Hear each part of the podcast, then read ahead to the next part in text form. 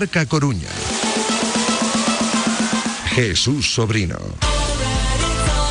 ¿Qué tal? Saludos y muy buenas tardes. Es la una y un minuto. Aquí arranca Directo Marca Coruña, nuestra programación local que como cada martes se va hasta las 4 de la tarde. Primero con el magazine de todos los días y desde las 3 y hasta las 4 con la hora extra del fútbol modesto a mayores. En el día de hoy tendremos también marcador Coruña diario desde las 7 y hasta las 8. Cuatro horas en directo aquí en la desconexión local en el 106.8 de la FM, en la aplicación móvil y en radiomarca.com. En una semana tranquilísima en el Deportivo. Simplemente estamos a la espera de conocer lo que dicen las pruebas médicas sobre el estado de Pablo Martínez. Ya estará disponible el próximo domingo para el partido ante Osasuna Promesas Davo, tras la sanción que se le impuso de dos partidos por la roja que vio en el partido disputado por el Deportivo contra el Fuenlabrada. Lo cierto es que ahora mismo no hay dudas en la afición y en teoría no debería haberlas tampoco en el cuerpo técnico. Hay un once base que si hay que cambiar debe ser por una sanción por una expulsión o por una acumulación de cartulinas amarillas o por una lesión por el apartado físico, como puede ocurrir con Pablo Martínez. Pero ya digo que el club nos ha comunicado hace apenas unos minutos que de momento no tenemos nada oficial al respecto, pero lo lógico es saber algo más a lo largo de este martes. Lucas está celebrando su gol número 50 con la camiseta blanqueazul, un golazo, además, el de falta que supuso el 3 a 1 para el Depor frente al Tarazona y en el vestuario se respira tranquilidad por los 44 puntos, por estar a uno del segundo, por estar a dos del primer clasificado y por la gran remontada que estamos viendo del conjunto coruñés. En un momento dado, más de uno era súper pesimista, ya estaba mirando de reojo a la segunda federación, aquí nos han llegado mensajes incluso asegurando por parte de aficionados del Depor que la temporada ya estaba en la basura, que había que arrojar la toalla, nada más lejos de la realidad, porque con la calidad que tienes, con el potencial que tienes, además comparándote con el resto de los que forman parte de esta primera federación, al menos en el grupo primero, había que intentarlo y vaya, si lo están intentando los jugadores de Imanolidia, que han mejorado todos o prácticamente todos, ha mejorado el entrenador, los refuerzos del mercado invernal también están dando el do de pecho, como es el caso de Alcaina, marcando esos dos golitos en sus dos primeras participaciones. Así que, de momento, todo ok, todo correcto.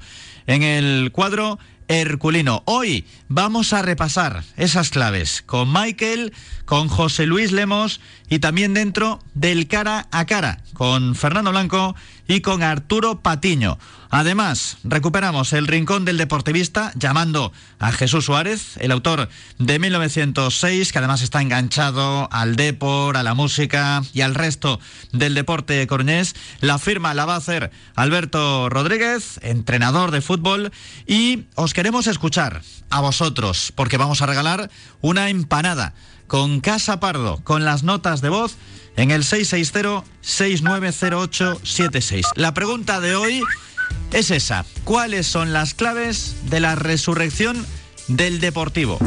Con Fernando Blanco y con Arturo Patiño, sobre todo, vamos a desgranar lo que ha sucedido en estas últimas semanas, pero queremos que nos mandéis vuestras opiniones. Solamente contarán para el sorteo las notas de voz en ese 660-6908. 76.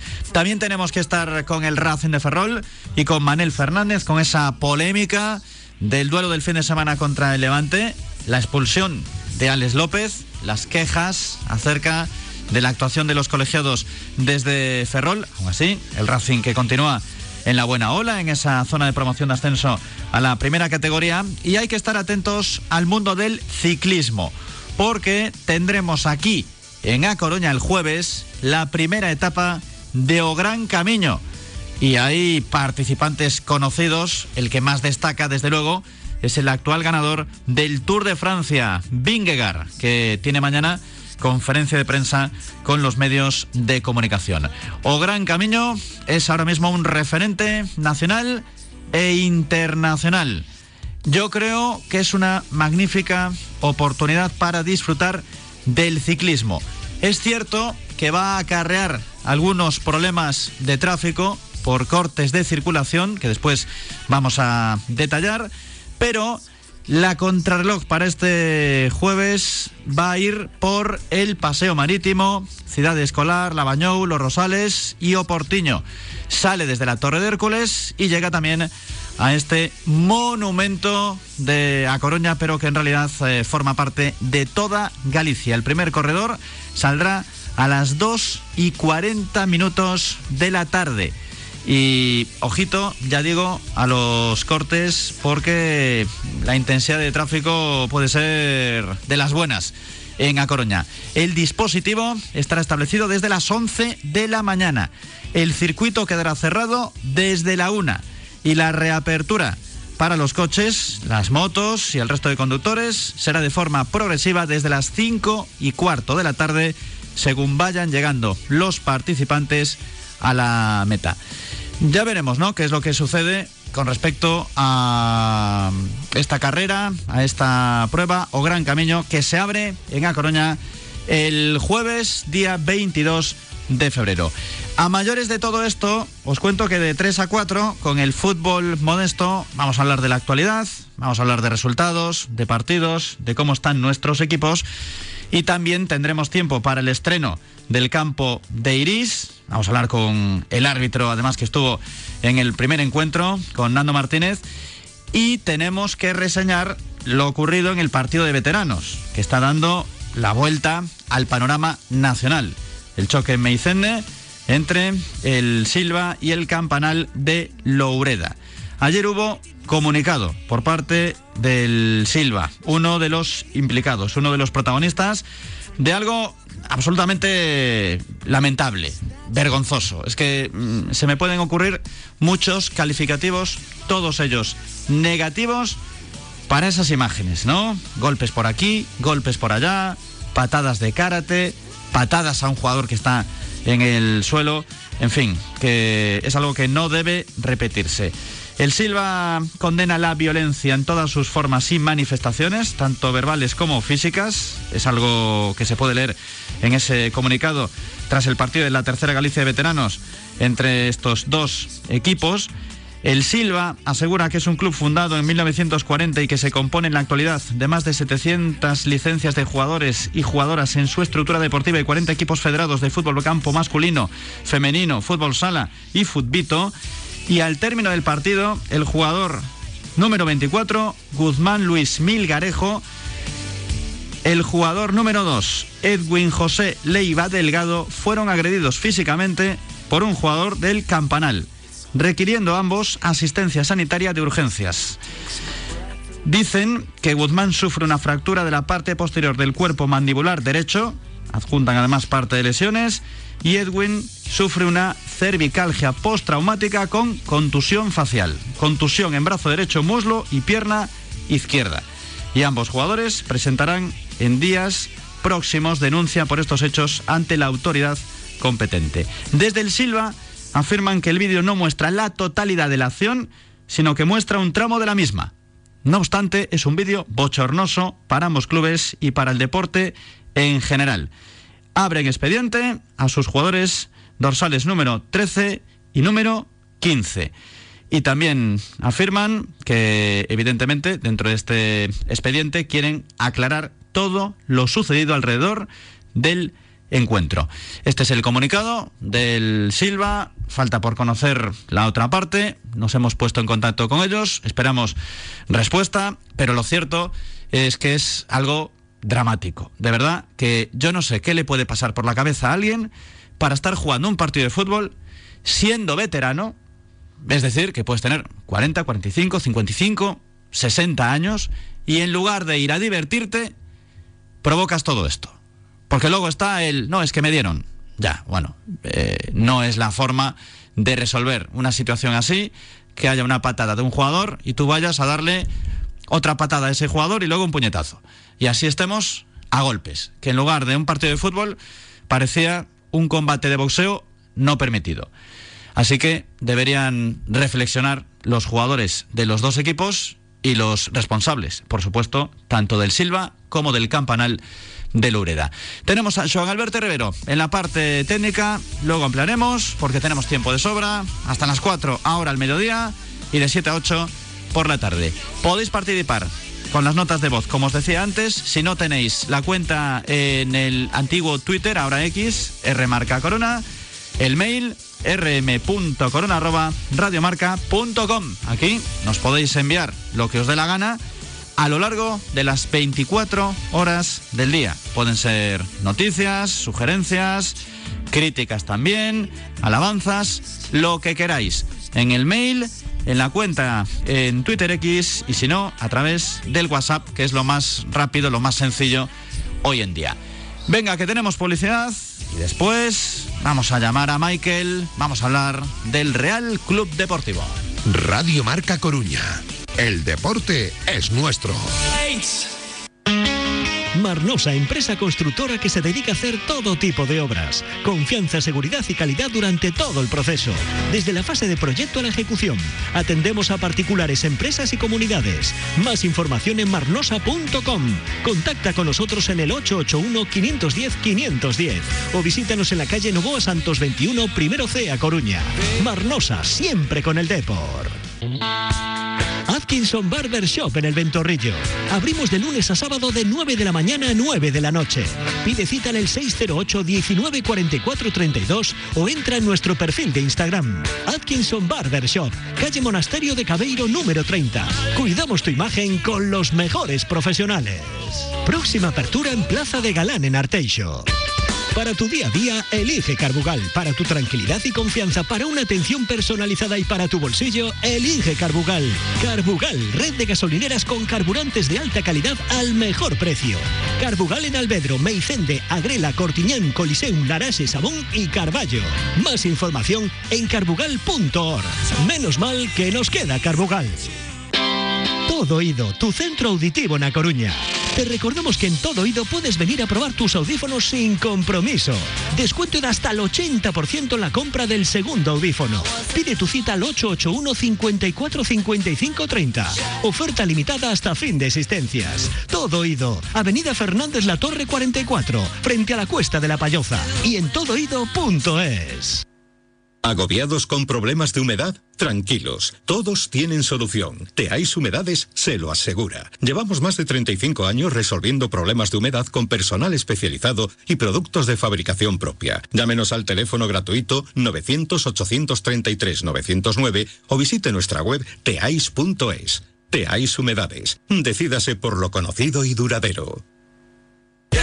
Stock Sofás, tu tienda de sofás y colchones en A Coruña. Calidad y diseño a tu alcance. Transporte y montaje gratis, financiación de hasta 24 meses sin intereses, retirada del sofá gratis a la entrega del nuevo y servicio postventa. Carretera Baños de Arteiso 35, al lado de Marineda. Teléfono 981 29 94 19. Stock Sofás, tu sofá y colchón de calidad al mejor precio.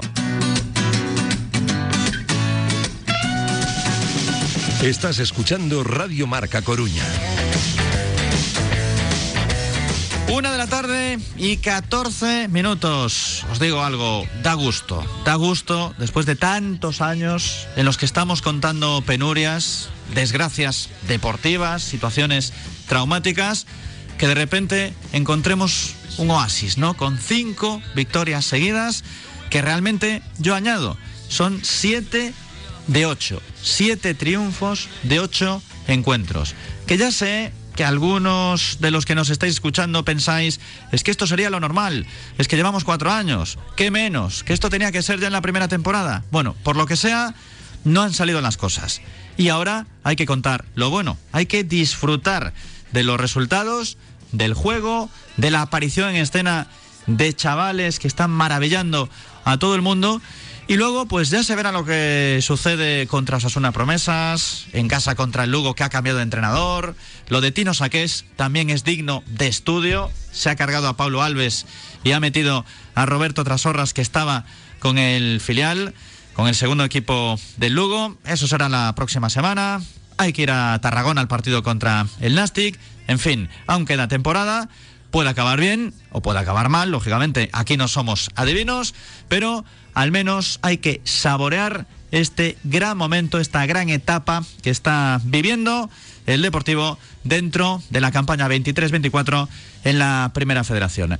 También lo está pasando bien desde su posición de aficionado y técnico en la radio y animador y comercial y albañil y fontanero, Sean Alberto Rivero. Muy buena, Rivero. Muy buenas tardes, buenas tardes a todos. Yo estoy encantado de la vida, ¿eh? porque claro, es lo que dices tú, te vas para, pues eso, a cenar, a dormir, eh, el fin de semana, pues mucho más feliz con esas victorias del, del Depor y sobre todo con la tranquilidad, ¿no? De volver a estar ahí con optimismo, con, con, luz al otro lado del, del, túnel. Sí, sí, muy contento. Casi que me ha faltado algo y es a punto de ser especialista en los ojos.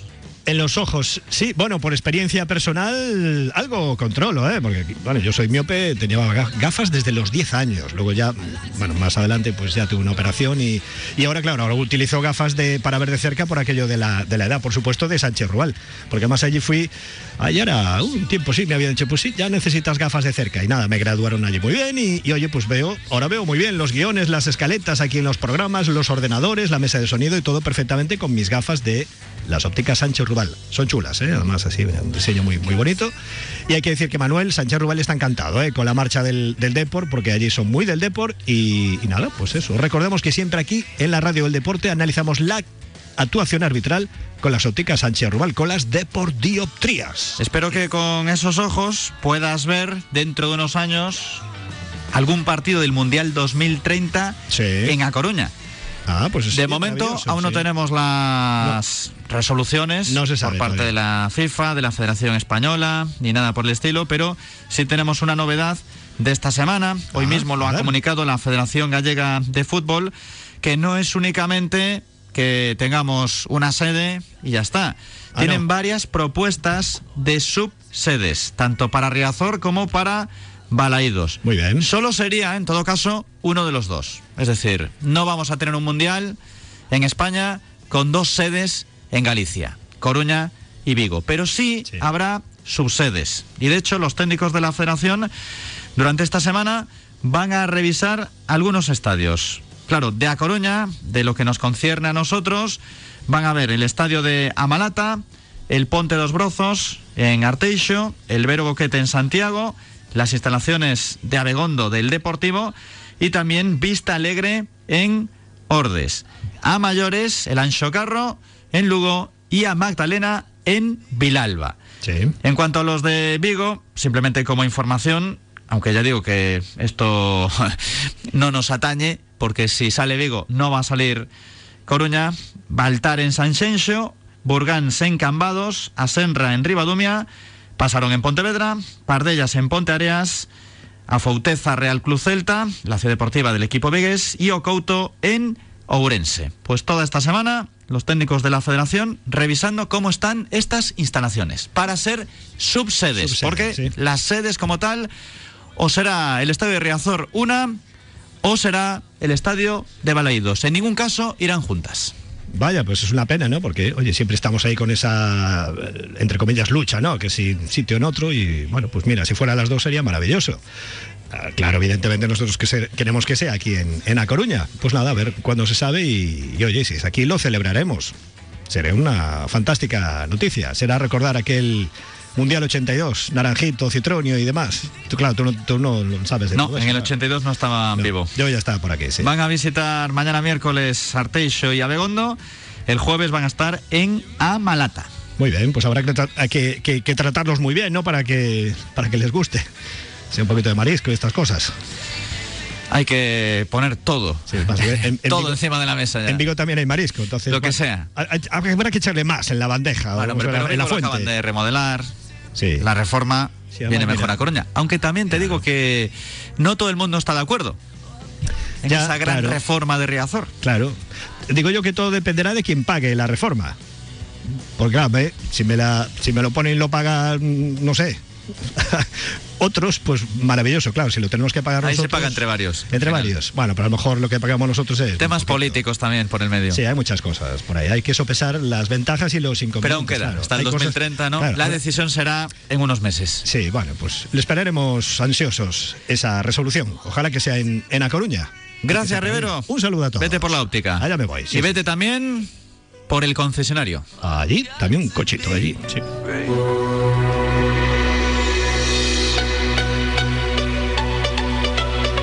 Marinera Motor te ofrece la información del Depor.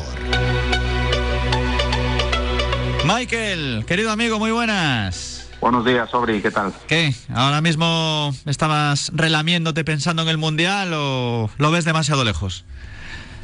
Hombre, a priori lo veo lejos, pero, pero bueno, todo es posible. Ojalá, ojalá se diera esa posibilidad de, que- de, de poder ver partidos del Mundial aquí en La Coruña. Sería algo eh, muy bueno para, para la ciudad, por supuesto. En Vigo también piensan lo mismo. Y lamentablemente, eh, o un escenario o el otro. Eh, sí, bueno, a ver, por desgracia, pues eh, va a ser así, eh, o La Coruña o Vigo. Pero bueno, eh, esperemos que sea eh, en Coruña, donde que, que nos pilla más cerca y, y evidentemente es eh, mejor para la ciudad de La Coruña y todo lo que sea bueno para la ciudad, pues me- mejor. Pero bueno, a las malas, eh, siempre que hubiese partidos aquí en Galicia, pues yo creo que sería bueno también. ¿Cómo está el Meicende? Antes de preguntarte por el Depor. Pues el Meisende muy bien, la verdad. Ahí seguimos en la segunda posición. Eh, este domingo, bueno, pues tuvimos un partido muy muy complicado, muy difícil contra, contra el Carral, que es también uno de los equipos que, que aspira a estar en las tres primeras plazas a final de temporada. Pero bueno, creo que no tuvimos nuestro mejor partido, pero bueno, eh, llevamos ahora mismo una vuelta entera sin, sin perder en casa. Y, y como decía Ancelotti este fin de semana, todo lo- cuando un partido no lo puedes ganar, eh, no lo pierdas. Y, y así fue. Eh, 3-3 resultado final que nos sigue permitiendo estar de segundos en la, en la ca- clasificación. Sobre el Deportivo, ¿qué ha pasado? ¿Cómo puedes explicar todo lo que está sucediendo ahora mismo en el Deportivo con todas estas victorias? Realmente son cinco seguidas, pero si no es por la derrota en León, hablaríamos todo el rato de ocho partidos. Ojalá hubiese sido allí por lo menos un empate, ¿no? Pero vamos, cinco seguidas y siete victorias de ocho, si contamos esta fase de la competición. Sí, la verdad que ha, ha habido un cambio eh, abismal, ¿no? Yo creo que que mm, será un poquito desde que desde que el entrenador, entrenador dio dio por fin eh, le costó eh, juntar las piezas, eh, el sistema quizás eh, que ahora es inamovible y yo creo que yo lo tengo claro, vamos, eh, al menos desde fuera. Eh, para mí creo que acertó de pleno con el doble pivote con José Ángel y, y Villares con Lucas con libertad por detrás del delantero, pero siempre cerca del área. Perdón. Eh, siempre Coge ahí el vaso de agua Augas de Augas do Paraño, Paraño. y me falta me falta hidratarme un poquito. Y, y sobre todo también eh, la entrada de, de Mella por banda derecha no Eh, que es, es un puñal por, por esa banda está haciendo mucho daño eh, el equipo crea muchísimas más ocasiones de gol ese doble pivote que tanto campo abarca Eh, es como te dije, eh, eh, el equipo va ganando, eh, crece en confianza, la entrada de Simbo Navarro, de, de también por banda, eh, que está haciendo un, un trabajo espectacular y el equipo está logrando victorias, eh, está creciendo en, en confianza y este equipo yo creo que es un poco lo que faltaba, ¿no? Aparte se están juntando dos factores que son muy importantes en el fútbol. Que aparte de las victorias, eh, esta vez está coincidiendo con las sensaciones del equipo, ¿no? Las sensaciones son muy buenas, el equipo gana y aún encima convence y, es dominador de principio a fin, eh, eh, sobre todo en estos últimos cinco partidos. Entonces, eh, lo que hace dos meses y pico parecía una quimera, para mí ahora los, los equipos de arriba tienen que estar eh, excesivamente preocupados del, equipo que, que les está pisando los talones, recortando puntos jornada tras jornada, y es un serio candidato ahora mismo para acabar eh, la temporada como primero. Nos venimos arriba desde fuera en el sentido de creer más, ¿no? Confiar más, pero lo mejor es cómo están dentro, cómo están en la plantilla, en el vestuario. Eh, yo lo comenté hace unos cuantos días, que coincidía en el hotel de concentración del Depor antes del choque contra el Logroñés, y ya solo ver a Imanol Idiáquez eh, me estaba convenciéndome de, que iba a ser un partido en el que el Depor lo iba a hacer bien, porque claro, es que le ves las caras a todos y como es normal, por ganar, no tienen nada que ver con las de hace dos meses. Eh, yo no sé si también tenían esa presión encima de trabajamos durante la semana, pero luego no respondemos el sábado o el domingo. Eh, el equipo estaba flojo, el equipo estaba lejos de la cabeza y ahora te ves como más fuerte, sacando pecho, pero que se me entienda.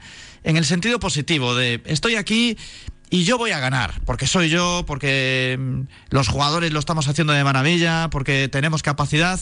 Antes como que estabas así un poco más hundido mentalmente, incluso. Sí, claro, es que las victorias siempre siempre ayudan, ¿no? Porque es muy frustrante para un equipo que veas el trabajo de la semana y que luego no se pueda reflejar el, domingo en el campo, ¿no? Porque entrenas bien, porque seguramente a la hora de entrenar hoy en día a lo mejor eh, no tengan tantas variaciones, como hace tres meses. Lo que pasa que sí que es cierto que es lo que te decía antes, dio con las piezas, eh, con el sistema eh, perfecto para esta plantilla, para este equipo, y ahora se están juntando que el equipo es capaz de ganar y convencer.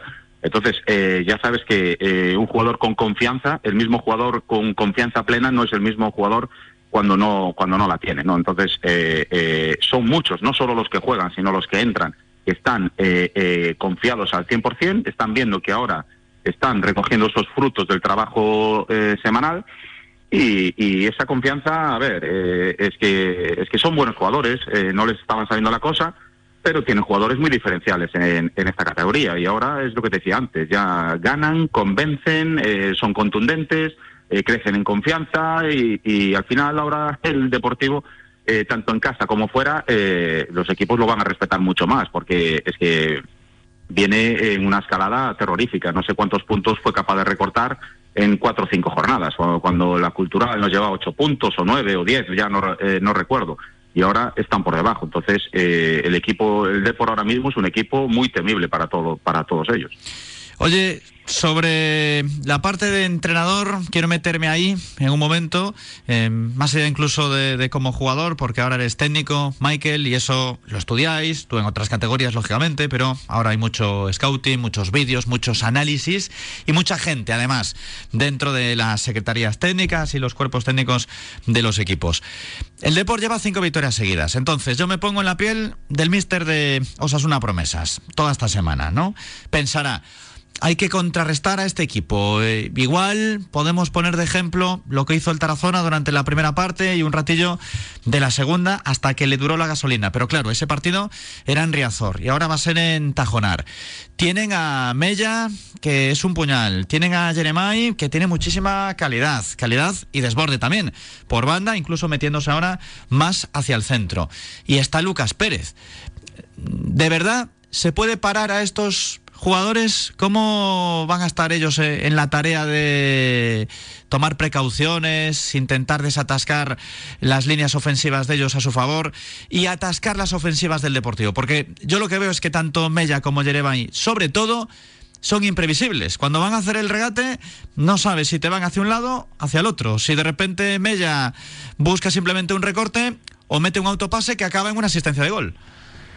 Claro, es que es que ahora tienen los equipos rivales tienen muchos eh, eh, muchos problemas. Eh, no tienen solo el que tuvimos durante mucho tiempo, pues alguna jugada individual de Jeremai, algún balón parado de, de, Lucas, con los dos centrales en los remates. Eso lo siguen teniendo, pero es que a mayores se presentan más problemas para los rivales. Es que ahora no, no tienes, no te crean problemas el de por solo por la izquierda. Es que tienes a un jugador como Jeremai, que está con la flecha para arriba, cada vez que desborda por banda eh, eh, eh, hace peligro, si no es una asistencia de gol, o si no acaba en gol, es muy vertical.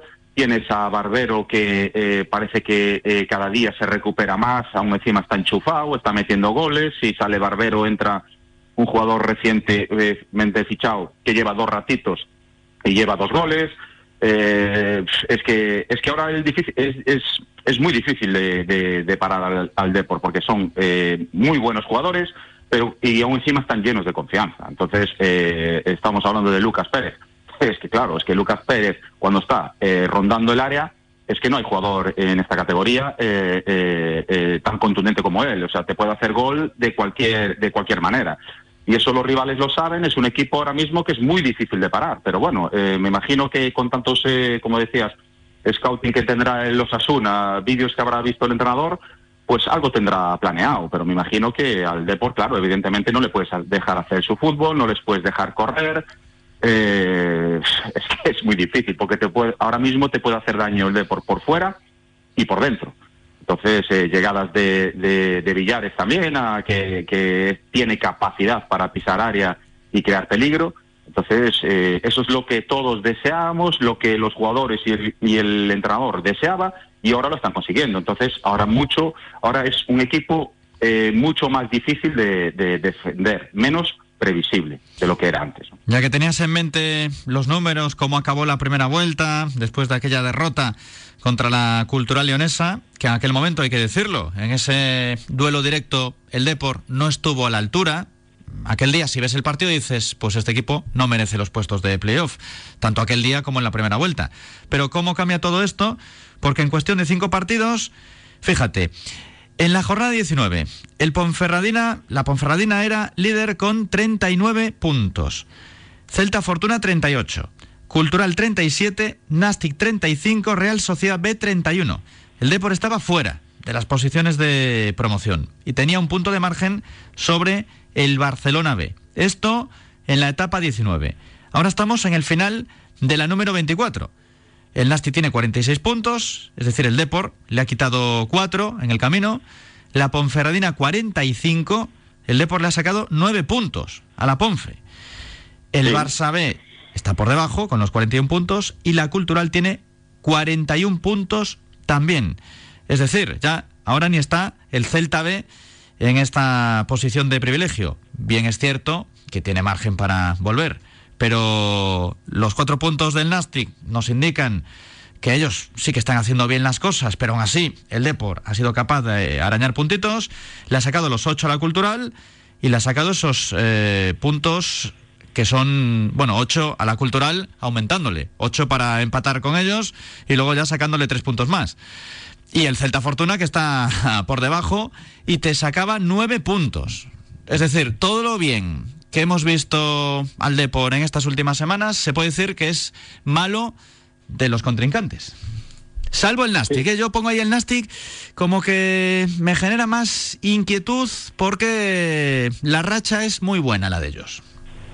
Sí, a ver, eh, eh, a ver todos sabemos que la, temporada es muy larga y al final los equipos de, de, arriba, como se vio el año anterior con el Racing de Santander, al final los equipos que van ganando son regulares y van ganando, van ganando, al final eh, los de arriba, sabes que en algún momento eh, van a pinchar, entonces hay que estar preparado para en ese momento que pinchen los de arriba ir sumando, ¿no? Pero es lo que te decía un poco antes, es que ahora mismo sí que está, eh, se están uniendo esos dos factores, que el Depor gana y, y aún encima las sensaciones son buenas, son las sensaciones son de que el domingo va a ir a ganar otra vez. nosotros pasamos por, por momentos en la, en la temporada que eso no coincidía en el tiempo. O sea, en los primeros partidos en liga, el equipo sí daba buenas sensaciones, pero no conseguía resultados, excepto el partido de, eh, de Lugo. Y luego hemos ganado algún partido donde sí conseguíamos la victoria, pero bueno, las sensaciones no eran demasiado buenas. Ahora sí, ahora es todo lo contrario. Ahora el equipo gana, convence, golea, se siente eh, dueño y señor de, los partidos en casa y fuera.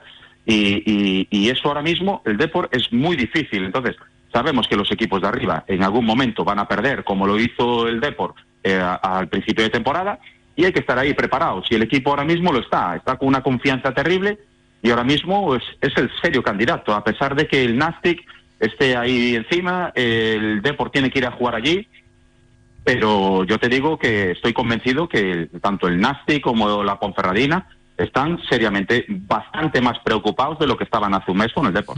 No, y también es cierto que con la experiencia ya vemos que no puedes descartar a nadie eh, cuando llegas al final de una primera vuelta, pero más teniendo en cuenta lo del Deportivo. ¿Qué ocurre? Que yo entiendo, yo entiendo que mm, hace un par de meses, o incluso después de perder en León, por la deriva que llevaba el equipo, que es cierto que había ganado, pero todavía no estaba convenciendo, con aquella victoria contra la Real B que a punto estuvieron de empatar, el día que ganas al Arenteiro, pero venías de, de estar en la cuerda floja, toda la primera vuelta a nivel global no estaba dejando un buen sabor de boca en los aficionados. Entonces, palmas en León y parece que se acabó el mundo. Y no fue así, afortunadamente, porque tienes capacidad de reacción y por esta irrupción, ¿no? De los Jeremai, Mella, Lucas Pérez, además, muchísimo mejor, pero en general todos. Yo he destacado mucho estas semanas el colectivo, porque aunque mm, el foco apunta a la cantera, a Mella y Jeremai por las bandas y a este cambio también de, de, planteamiento, en vez de jugar con tres en el medio campo, estás jugando con dos. Creo que el rendimiento de la mayor parte de la plantilla, desde luego, es óptimo, ahora mismo. Sí, estoy totalmente, totalmente de acuerdo. Eh, es que eh, es que ya te digo, no solo los que están jugando, sino al final eh, el nivel que está que está dando el equipo ahora hace que los que menos están jugando, los que están entrando a ratos, crezcan en su nivel también. Entonces eh, sale uno, entra otro y sigue al mismo nivel. Entonces eso es es muy importante para para para un equipo y se está viendo al final el, los resultados pero es lo que tiene el fútbol, tiene esos picos ¿no? de, confianza muchas veces. Eh, cuando hace dos meses parecía, y, y, bueno, por las sensaciones, por los resultados, por la diferencia de puntos que había, claro que parecía uf, eh, dificilísimo, pero al final el fútbol es lo que tiene, es muy lejos y mientras haya puntos en juego y haya eh, posibilidades, hay que pelear hasta el final. Y el equipo, eh, la verdad es que es lo que está haciendo. se ha hecho algo muy importante creo que en los últimos años no se hacía, que era eh, darle confianza al entrenador, eh, eh, porque se han visto que muchas veces que los cambios de entrenador así eh, no funcionan y al final se le ha dado confianza, el equipo se ve que está con el entrenador, han montado la famosa piña que se, que, que se está hablando ahora cada dos por tres y eso es básico para un equipo de fútbol y da igual la categoría.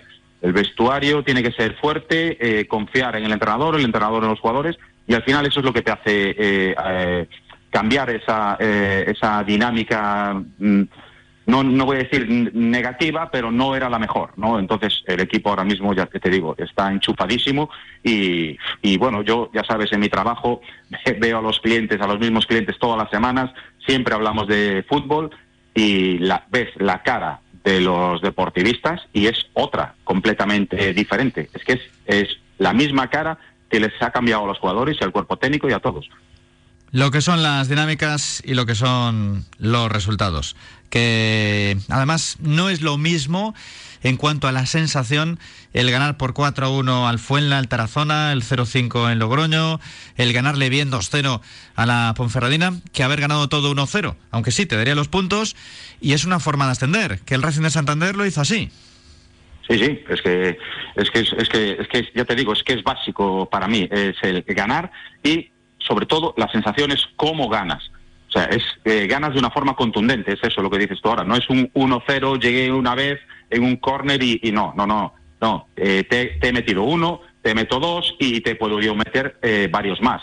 Eh, y entonces es un es ganas, son los mismos tres puntos, pero las sensaciones son diferentes.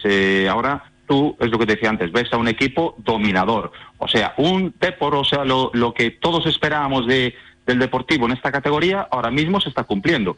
Y no es tarea fácil, ¿eh? Que cuidado, que ahora vamos a tajonar y, y, no vayamos eh, relajados a... No, allí ganamos 0-4. No, no, cuidado, hay que trabajarlo. Eso, cada partido en esta categoría es muy complicado y... Y, y, y, cuantas más, más victorias eh, saques, ya sabes tú que al final las estadísticas más cerca estarás de la derrota, ¿no? Pero al final, eh, con tal y como está el de por ahora, es, es muy difícil que, que, que, puedan meterle mano. ¿Sabes qué pasa? También, Michael, y ya sí. termino con esto, que después de haber ganado cinco seguidos, ojalá se gane el sexto o el séptimo, el día que tengas un pequeño tropiezo, imagínate, un empate, ahora mismo mm, puedes, entre comillas, permitírtelo. Que hace cinco semanas no había margen, no había espacio para el fallo, porque si estabas a 7, 8, 9 puntos, pierdes y gana la Ponferradina, que se podría haber dado esa situación, te vas ya a 11, 12 puntos. Bueno, pues ahora estás a 2, imagínate, tienes un empate en el camino y en vez de 2 te sacan 4, bueno, estás ahí, aún con opciones. Aunque nadie quiere eso, ¿eh? Yo no, no, lo está... que prefiero es ganar, ganar, ganar y si tienes que perder algún día, que sea siendo líder y con algo de ventaja. Sí, eh, pero, pero, por eso por eso los entrenadores muchas veces eh, decimos, volvemos a las frases típicas de la, no, la de, de del cholo, es partido a partido. Eh, nosotros no desde dentro no podemos hacer val eh, valoraciones a, a cuatro o cinco partidos a ver dónde vamos a estar, lo que queda. No, hay que ir a ganar a los Asuna, punto. Y una vez acabe el partido de Osasuna y hayas ganado el partido, luego, pues mira, de reojo miramos la clasificación, a ver cómo han quedado los otros o en qué posición estamos y pensar ya única y exclusivamente en el siguiente. Y así partido a partido es al final cómo, cómo, cómo consigue los objetivos, ¿no? Porque ahora mismo hacer eh, cábalas a, a dos meses vista, a ver dónde vamos a estar, yo creo que no, no es necesario. No, eso lo podemos hacer eh, los que estamos por fuera. Pero dentro yo estoy convencido que van única y exclusivamente ahora mismo pensando en los asuntos. Un abrazo, Michael. Muchas gracias. Y bebe un poquito de agua. Siempre, que me estaba un poquito seco. Hay que hidratarse un poquito. Hasta luego. buenos días. Chao, buen día para todos. Chao. Los datos que hemos dado antes es que son tremendos. Eh, lo que le ha sido arañando, quitando a los rivales en estas cinco semanas. Los nueve puntos a la Ponfe, Cuatro nos parecen pocos al Nastic, porque así ya estaríamos por encima, pero es que son nueve a la Ponferradina. Nueve puntos en cinco jornadas es muchísimo. Y ya no hablo de la cultural, que eran los ocho para empatar con ellos, pero como le sacas tres, realmente son once. Once puntos a la cultu. Y abajo ha quedado también el Celta Fortuna. José Luis Lemos, entrenador, muy buenas. ¿Qué tal, Sobri? Buenas tardes. Las estadísticas no siempre sirven para explicar lo que sucede en el campo, porque hay otros detalles, pero con esto claramente el Depor está en el mejor estado de este año y seguramente de los últimos. Sí, me estabas volviendo un poco loco con tantos números y tantas sumas y tantas restas, pero al final en esto lo que está claro es que cuando ganas muchos partidos seguidos, como es el caso del Depor, los números te van a favorecer seguro, porque se está viendo que los demás eh, bueno, cuesta a todo el mundo mantener una regularidad alta para puntuar de tres en tres y entonces así, con esta media que lleva el Deportivo, que es espectacular en estas últimas eh, jornadas, pues está claro que te vas a acercar a la cabeza como se está acercando y está claro que incluso puede pensar ya en asaltar el liderato, ¿no? ¿A qué achacas tú la mejoría del enfermo? Bueno, yo creo que principalmente, eh, bueno, el tener un once mucho más reconocible, un once donde eh, se pasa a jugar con dos mediocentros claros en vez de con tres centrocampistas por dentro. Y los siguientes son futbolistas ofensivos, Lucas ahí en esa media punta a veces con Davo, el otro día con Barbero, y sobre todo a la, a la capacidad de desequilibrio de los futbolistas que, bueno, algunos llevábamos tiempo reclamando. Jeremai ya, ya empezó a jugar en principio de temporada, pero Mella creo que incluso se tardó demasiado tiempo en, en darle la alternativa que creo que por calidad y por potencial se merece. Yo creo que el equipo ahora es capaz de desequilibrar, eh, bueno, cuando está en ataque posicional y sobre todo cuando no, cuando no lo está, es decir, a veces en, estando a 50 metros de la portería, como pudo ser el gol, el primer gol del, del, de este de este domingo, pues tienes futbolistas que son capaces de desbordar, de ganar de de fondo, de desequilibrar por dentro y por fuera, como hace Jeremai, como hace Mella. Eh, liberan muchísimo a Lucas, que se le ve mucho más suelto y mucho más participativo y, más decisivo. Bueno, la llegada de nueve, esa recuperación de Barbero, todo se junta, ¿no? Y después que tienes atrás una línea defensiva que ya era eh, muy solvente, con unos laterales que, bueno, que ofensivamente eh, no es su labor ni, ni la buscan, pero que le dan una, una libertad importante a los dos futbolistas que tienen por delante a los extremos para que para que se jueguen uno contra uno, para que, para que exploten todo ese talento y esa pareja de medios centros que para mí es la, la ideal este año, ¿no? la de la de Jurado y Villares. Creo que al final se juntan todas las, las piezas en un momento clave y verdad que el equipo sacó un par de resultados de esos al límite eh, que fortalecen mucho a los grupos, ¿no? Pues me quiero acordar de Barcelona, me quiero acordar de Arenteiro y a partir de ahí, pues ganar en confianza y rendir todos muchísimo mejor y creo que es bueno eh, un resumen bastante completo que creo que, que acabo de soltar, pero creo que, que, son muchas pequeñas cosas como suelen ser los equipos que se juntan y que se que dan este buen rendimiento. Este sí que es el deporte que queremos, ¿no? Lo que pedíamos, eh, por ejemplo, cuando se empató contra el Teruel, contra el Cornellá, incluso aquel día de Tarazona, hasta el empate de la primera jornada contra el Rayo Majadahonda, que sí, que habías tenido ocasiones, pero bueno, es que si cogemos estos cinco partidos. Si quieres, podemos quitar mm, algún tramo en concreto en Vigo o también en casa contra el Tarazona. Pero claro, es que es un Depor compacto. Es un deporte que si lo ves también desde fuera dices, uy, que tengo enfrente mm, a los que podría ser el Madrid o el Barça de la categoría. No, ahora mismo sí que se puede ver así. Sí, a ver, lo de, tramos de partidos donde te toque sufrir o donde no te toque estar tan brillante, creo que es lógico y normal, ¿no? Pero lo que no era normal era el rendimiento eh, continuado durante los partidos y, en varios partidos consecutivos, ¿no? Eso sí que no era lo normal, porque eh, el potencial del Deportivo, yo no sé si es este que estamos que estamos viendo, pero que es muy muy parecido a lo que todo el mundo esperaba por, por capacidad de futbolistas y también, hay que decirlo, por el nivel del grupo de la primera red. Yo creo que, eh, bueno, pues a lo mejor no con esta productividad de, eh, de goles, no de tantos goles a favor, pero si un equipo que fuera capaz de ganar tres, cuatro partidos consecutivos, bueno, pues después un empate, dos, una derrota, volver a ganar tres o cuatro partidos, es, lo lógico en un equipo eh, llamado, para mí es el, súper favorito de, de este grupo y repito, porque también creo que, que con el nivel que hay en otros equipos, el deporte debería haber marcado, yo ya no sé si, repito, ganar tantos partidos consecutivos, pero sí eh, marcar distancias en cuanto a, a capacidad de de ganar partidos. ¿Y qué me dices del Mister? Que ya ha reconocido que, se vio fuera en el partido contra el Barça. Hemos hablado mucho de él durante muchas semanas, eh, hasta creo que nos hacíamos cansinos, pero eran también las peticiones que había desde la calle. No al 100%, pero sí hubo muchos que creían que la solución era el cambio de Mister. Pues no siempre es así.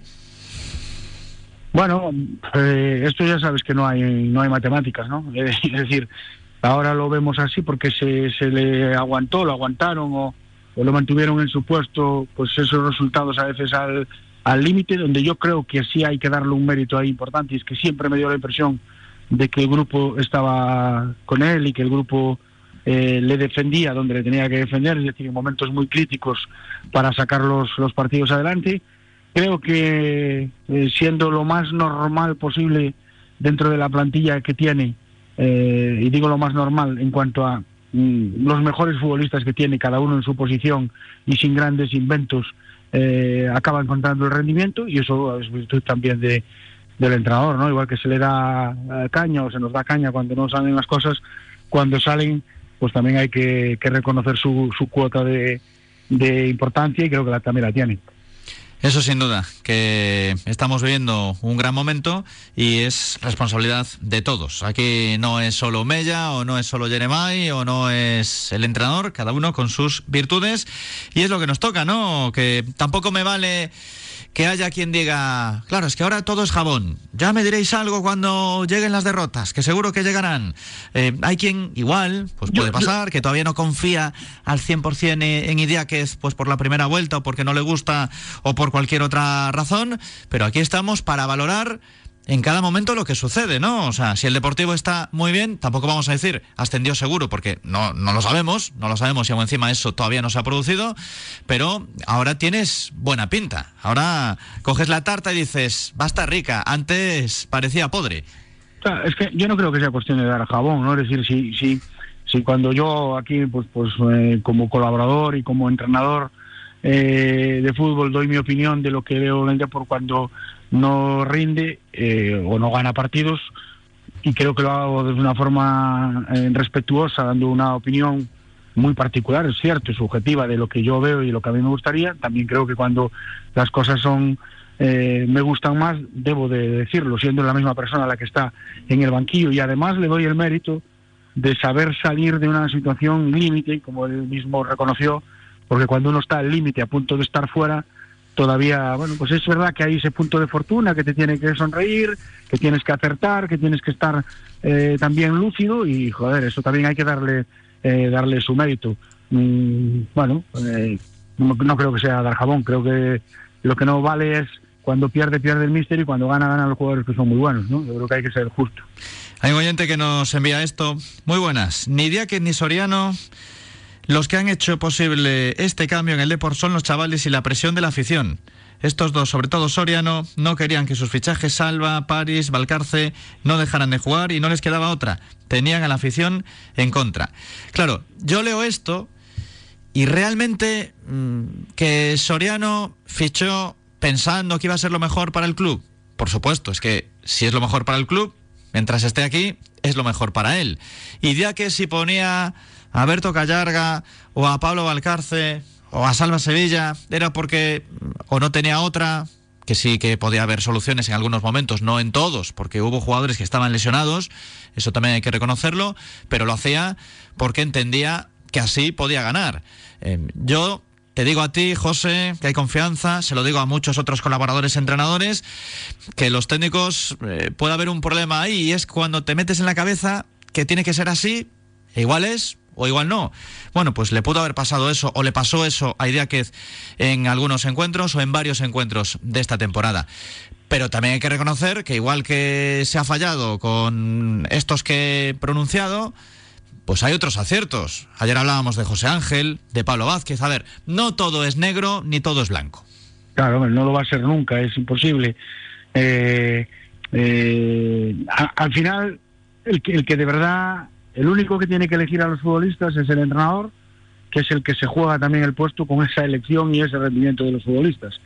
Y si en algún momento insistió en Salva Sevilla, o insistió en Callarga, o insistió en Valcarce, Probablemente es porque también tú como entrenador te sientes obligado a sacar rendimiento de los futbolistas que el club te pone a, tu disposición, ¿no? Tú también tienes que ser, eh, eh, en ese sentido, eh, un poco gestor de lo que de lo que el club necesita y sacar rendimiento a futbolistas que venían para ser importantísimos, ¿no? Sevilla, Hugo Rama, Valcarce, a ver, al final ese plan parece que no funcionaba o no funcionaba en cuanto a resultados y en cuanto a números, bueno, la irrupción de, de Mella, pues, pues yo creo que es fundamental. El pasar a jugar con esos dos mediocentros nada más, cuando todo el mundo parece que había que jugar con tres por dentro y todo el mundo daba muy por hecho eso. El momento de las lesiones de los extremos, utilizó futbolistas que no eran extremos puros, buscando soluciones que yo creo que al equipo no le vinieron nada bien, pero eh, al final que se la está jugando con todo ese tipo de, de pruebas de, de, de trabajo, de, cambios y demás, es el entrenador, ¿no? Y ahora pues si encuentra esta fórmula o esta fórmula está dando resultado, pues también es porque él decide que sea así y yo creo que hay que darle el mérito que tiene a tomar ese tipo de decisiones. Estamos totalmente de acuerdo. ¿Cuándo te vemos entrenar? pues a lo mejor pronto, no, no, no, ¿Sí? nunca se sabe. ¿Hay alguna oferta ahí? Puede ser, puede ser. Puede ser. Bueno, no quieres desvelar las cartas, ¿no? No, no, no. Pero siempre puede haber un as bajo la manga. Pues, bueno, puede ser, sí. Muy bien, pues ya me contarás. Sí, sabes que no habrá problema. Perfecto, José, pues que haya suerte. A ver si te vemos pronto ahí en algún equipo. Gracias. Gracias, José Luis. Hasta luego. José Luis Lemos, entrenador de fútbol con nosotros aquí en la radio del deporte a la una y 53. Dentro de la información, desde mañana ya piensa el Depor en la visita al campo de Osasuna Promesas. Ayer veíamos en la página web del club que el Nastic ya había puesto a la venta las entradas para la afición del Depor para el partido en Tarragona del día 10 de marzo a las 12. El club catalán, comentaba el Deportivo, asignó inicialmente un total de mil asientos en la grada preferente superior para los aficionados deportivistas, aunque la cifra podría ser ampliada en caso de ser necesario. Mil entradas, que no está nada mal, a un precio de 15 euros.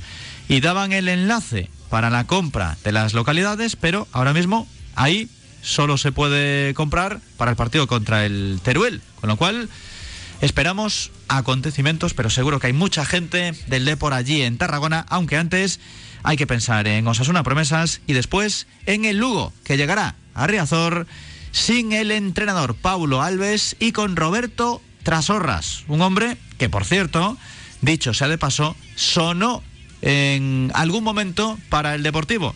No sé si realmente más por una cuestión de mensajes, de rumorología, o si se pensó en él en serio en la dirección deportiva blanquiazul. Con Marinera Motor nos vamos a plantar el domingo, allí en Pamplona, ya nos plantamos en Logroño y ganó el Deportivo. Pues a ver si repetimos en las instalaciones de Tajonar. A todos los que sueñan despiertos, bienvenidos a los Cupra Days.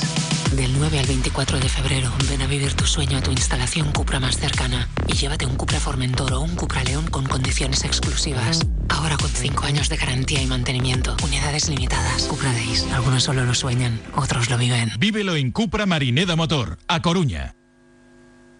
Radio Marca Coruña. Oye, Sean, ¿te apetece una copa de Rioja Bordón? Venga, es una gran idea. Un vino elegante, con carácter y sobre todo descaradamente clásico. Tiene más de 130 años de historia. Entonces vamos a pedirlo en alguno de los magníficos locales de la hostelería coruñesa. Eso está hecho, hombre. Rioja Bordón de bodegas franco-españolas, distribuidor aquí en A Coruña por Villar Distribuciones. Y recuerda, bebe de forma responsable, solo mayores de edad. Isto sí que é a gloria. Este cheiro a auga salgada, a brisa do Atlántico e o son das ondas batendo contra as rocas. Claudia, esperta, que quedamos en aire acondicionado. O corpo pídeche aire fresco, pídeche mar. Sentí a brisa do mar ao longo dos 2000 kilómetros de costa e máis de 700 praias. Recorrer a ruta dos faros e desfrutar do último solpor de Europa. Pídeche natureza, o recendo das camelias dos pazos e xardíns, o son das augas das fervenzas erguendo escuma branca, recorrer en tren cada recuncho da natureza. Pídeche troula e gastronomía, probar bocado de máis de 140 festas de interese turístico, catar o sabor das uvas autóctonas en cada sorbo dos viños das cinco denominacións de orixe, degustar a nosa gastronomía, a de verdade, con produtos daqui, a gastronomía con estrela. Pídeche Galicia, Xunta de Galicia. Sicilian Boca, restaurante 100% italiano en el centro de A Coruña. Pizza artesanal elaborada en horno de leña y deliciosa pasta fresca. Sicilian Boca, tenemos la segunda mejor pizza de España en el concurso Salón Gourmets de Madrid. También servimos a domicilio. Sicilian Boca, patrocinador oficial del Deportivo. Calle Juana de Vega 17. Big Mat Crea, tu centro para profesionales de la construcción en A Coruña. Te ofrecemos la más amplia variedad de materiales, herramientas, productos y servicios del mercado. Y siempre con el mejor asesoramiento. Big Mat Crea. Estamos en el polígono de Pocomaco, Quinta Avenida 105. Teléfono 881-850020. Big Mat Crea apoyando al Depor. Asador La Cabaña. Si te gusta la carne, no puedes dejar de venir a disfrutar nuestra amplia carta en la que las carnes son las protagonistas en sus distintas variedades y cortes. Y en la que también encontrarás otras sabrosas alternativas de la huerta y el mar. Consúltanos sin compromiso menús de grupo para tus comidas familiares o de empresa. Estamos en la calle de la Torre 93 en La Coruña. Reserva en el 981 200066 o en nuestra web asadorlacabana.es. En Asador La Cabaña queremos que te sientas como en casa. El Cotarro, restaurante parrillada en Santa Cruz Oleiros. Especialistas en todo tipo de carne a la brasa. Abanico y presa de cerdo ibérico y los platos estrella. Picaña y chuletón de rubia gallega. Y todo acompañado de nuestros mariscos y pescados a la brasa. Reserva en el 981 61 48 91. El Cotarro huele a brasa. Directo Marca Coruña. Restan dos minutos para las dos de la tarde. Ya sabéis que de vez en cuando se pasa por aquí Jesús Suárez con el rincón del deportivista. Hablamos con invitados, aunque como lleva tiempo sin intervenir, hoy comentamos con él cómo se mm, fijan los aficionados en la racha, en la trayectoria, de quién se habla en la grada, qué se observa desde arriba. Y Jesús habitualmente está en el estadio de Riazor y además es fiel oyente de Radio Marca, aunque de vez en cuando sé que hace zapping, porque el oyente de radio es así. Aunque creo que con esta casa es con la que más narración tiene en vivo, más allá de los comentarios de nuestros analistas. Jesús Suárez, 1906, muy buenas. ¿Qué tal, Sobri? Buenos días. Me tenías olvidado, ¿eh? No, hombre, que aún escuchamos tu canción con otra voz hace poco, en Logroño. Sí, sí. Sí, sí, con Borja, ya, ya, ya la escuché, ya, ya estuve ahí siguiendo como siempre, con Radio Marca. ¿No echarías una lagrimilla? No, bueno, es la primera vez que la escucho cantada por otra persona, sinceramente, así en la radio. Entonces, bueno, siempre es emocionante, ¿no? Que te hagan esas covers. ¿Y qué te pareció? La verdad es que sí. Pues muy bien, muy bien, con muchas ganas. Además, con una persona de La Rioja, ¿no? Pues cantarla en gallego, pues pues más dificultad, ¿no? Entonces, pues todo es un mérito y, un abrazo desde aquí a Borja por, por tocarla ahí con vosotros, claro, evidentemente. A ver, Jesús, que tú eras uno de los más críticos, eh, no estabas nada bien con respecto al entrenador, lo que se veía en el campo, los jugadores. Ahora, ¿qué pasa por tu cabeza cuando han transcurrido las semanas y lejos de echar al entrenador, ahora recibe alabanzas como también el equipo? Pues sí, pues la verdad es que sí. Yo era crítico con Imanol porque no estaba dando con la tecla, estaba empeñado RQR en, en jugar con un, sistema de juego que nos estaba limitando mucho, que nos hacía muy lentos, que nos hacía muy pesados, con tres en el medio campo como Salva, José Ángel y Villares y con dos delanteros, eh, Davo y Lucas Pérez. Y al final, pues el equipo pues se resentía, jugábamos muy lentos, éramos muy predecibles, todo el fútbol por el centro, con los laterales que laterales que no tienen llegada y, se nos hacía muy predecibles, pero bueno, eh, dio con la tecla, eh, me parece muy muy bien por parte de Imanol, con lo cual eh, he sido muy crítico, pero ahora mismo creo que él tiene, tiene mucha importancia en, en el éxito del, del equipo a día de hoy, de haber dado con la tecla, de haber sabido cambiar la estructura táctica del equipo, eh, jugar abiertos a bandas y ya que Lucas no tenga puesto el foco constantemente porque tienen tienes ahí a Jeremiah en una banda, tienes a Mella en la otra y, ya todo muy abierto el equipo, con lo cual tienen que prestar atención a otros jugadores, no solo llega desde Lucas y es al final al Depor lo que le ha dado eh, ser mucho más rápido, ser mucho más imprevisible y que el foco esté en muchos jugadores, con lo cual muchos pueden estar sueltos a nivel táctico y eso hace que el equipo haya crecido muchísimo. Ahora ha vuelto Barbero, que es referente arriba que lo necesitábamos, creo yo. Tenemos ahí a Robert Alcaina, un fichaje que nos puede dar muchísimo. Ya hemos visto que en dos partidos, en cuarenta y pocos minutos, ha metido dos goles. Y creo que hemos, tenemos, como decía Lemos, tenemos un, un equipo reconocible eh, fin de semana tras fin de semana. Es decir, ya somos capaces de recitar ese, ese equipo y tenemos muchísima ilusión. Todo el mundo que va al estadio va con muchísimas ganas, ¿sabes? Antes íbamos diciendo, Dios, vamos a sufrir y a pasarlo mal. Y ahora mismo estamos deseando que llegue ya el domingo para poder ver al Depor. Y creo que es una apuesta muy importante de Manol, que tiene muchísimo éxito, un tío que ha sabido cambiar todas sus ideas y que no es un cabezón y sigue RQR con sus cosas, como teníamos el año pasado como entrenador al innombrable Oscar Cano, que RQR con sus cosas y no era capaz de cambiarlas. Pues aquí hemos visto que un entrenador, Imanol, pues se ha dado cuenta. Lo que dice mucha gente, ahora apuesta por la cantera, bueno, yo creo que hemos tenido la gran suerte, sinceramente, que los fichajes de principio de temporada, Salva Sevilla, Callarga, eh, Pablo Vázquez, etc., no hayan funcionado y gracias a eso, pues hemos tenido la oportunidad de ver a la cantera y han dado un portazo en Muñoz, Pablo Muñoz también, hemos tenido la oportunidad de que esa gente que se la ha puesto ahí han dado un portazo a la mesa y se han quedado con el puesto. Quizá desde las cosas que no prevés salen las oportunidades, ¿no? Y así salió, como salió en su día Villares, ¿no? Que salió de que no teníamos dinero para comprar un medio centro. Se le dio la oportunidad y ahí se ha quedado para siempre, pues de las cosas que no prevés a veces salen oportunidades y hemos tenido la gran suerte de tener a Mella a Jeremiah, muchas veces a Rubén López con minutos ya, Dani Barcia, eh, pues, ¿qué quieres que te cuente? Contentísimo, la verdad.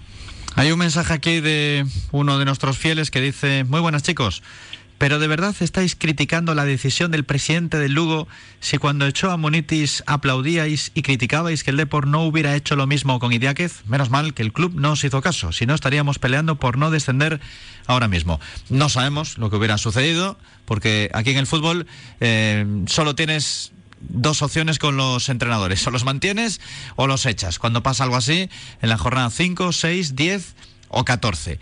En Coruña hubo revuelo, en Coruña, si no llega a ser por la situación de los últimos años, también hubiéramos visto otra salida. Y es más, las dudas las hubo en el club muchas semanas. Esto no se va a decir públicamente, porque no te va a aparecer, ¿verdad Jesús? Fernando Soriano, a decir, no, es que yo dudaba. Puedes dudar por dentro, pero no lo trasladas a la afición en una rueda de prensa o en una entrevista. Y en el club se barajaron nombres para sustituir a Imanol Idiáquez. ¿Qué ocurre? Que entre una cosa y otra, pues se frenó lo que podía ser el despido del míster, también con algunos resultados como aquella victoria en Barcelona o el triunfo también contra el Arenteiro, y el propio entrenador cambió la fórmula, porque no es lo mismo jugar con Tribote que jugar con Mella y Jeremai, Lucas Pérez y un delantero. Se llame Barbero, se llame Alcaina o se puede llamar Davo. El Depor, el Depor a día de hoy juega con muchísimos jugadores por delante del balón y hay uno de los fichajes más importantes en el deportivo, que es jugar con presión adelantada. Eso te hace generar muchísimo, porque al final estás presionando y estás generando, eh, estás generando. Eso es, que es como un fichaje, ese, ese cambio táctico, presión adelantada, con tanta gente por delante del balón, te hace crear muchísimo.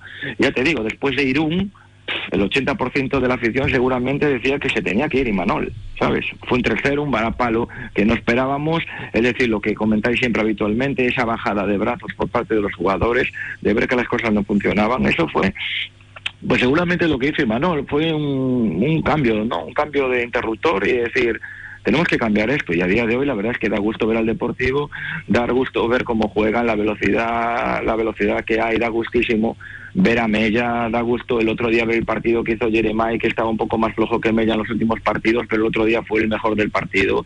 Da gusto ver cómo Lucas echa el equipo arriba, da gusto ver cómo Barbero y da gusto ver a Villares, eh, más tapado a día de hoy, ¿no? no con tanta presión arriba, pero da gusto verlo y, y todo en general, es decir, a Pablo Vázquez, a Pablo Martínez, es decir, es que o sea, yo estoy deseando que llegue el domingo, Jesús, y creo que yo, como yo, mucha gente.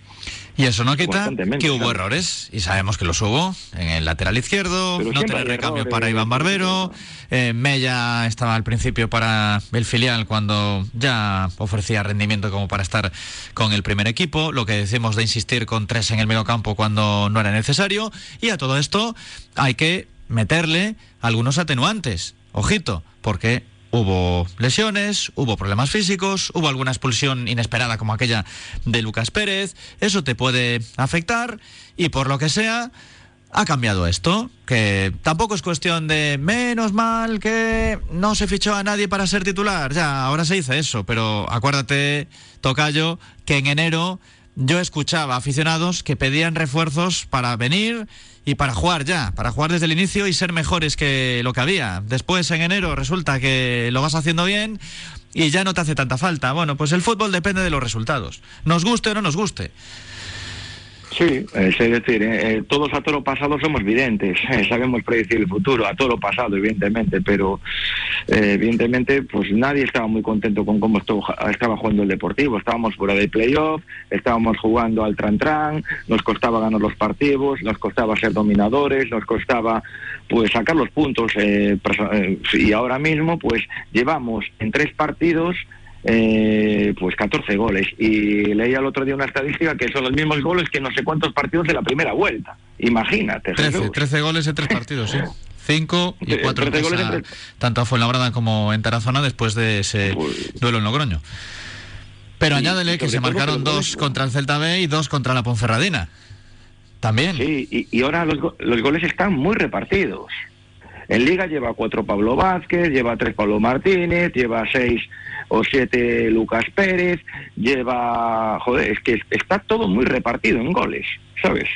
Eh, mete, mete todo el mundo, es decir, los centrales meten goles, eh, los mediocampistas, eh, Villares lleva tres o cuatro goles, Lucas Pérez lleva los que lleva, delanteros lleva goles, Mella lleva dos, o sea, es que al final los goles están muy repartidos y eso es bueno, ¿no? Que todos los jugadores tengan, tengan ese gol. Y a mí lo que me encanta es que saber que un balón parado a día de hoy lo que te da el balón parado, siempre dio el balón parado, pero el Deportivo lleva muchísimos años sin tener esa potencia de balón parado que yo creo que desde la época de Coloto. Y, y tener esa capacidad de poder centrar un balón como los pone Lucas Pérez y saber que puedes meter gol en cualquier momento y te desatasca un partido como el otro día, pues eso es, eso es una bendición, Jesús. Es decir, la gente sabe que puede haber peligro y que puede Pablo Martínez, Pablo Vázquez te puede meter un gol. Es una pasada. Eso no hay dinero que lo pague, ¿sabes? Y es que si tú tienes gol, luego te puede meter alguno, puedes tener algún fallo, pero con goles acabas ganando los partidos. Y lo demás son cuentos chinos.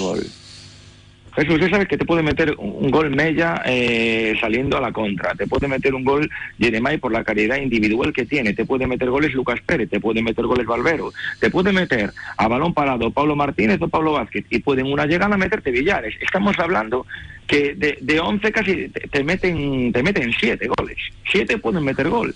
Son gente goleadora que a día de hoy lleva goles en el equipo. Eso es, es, un valor que tiene ahora mismo el deportivo.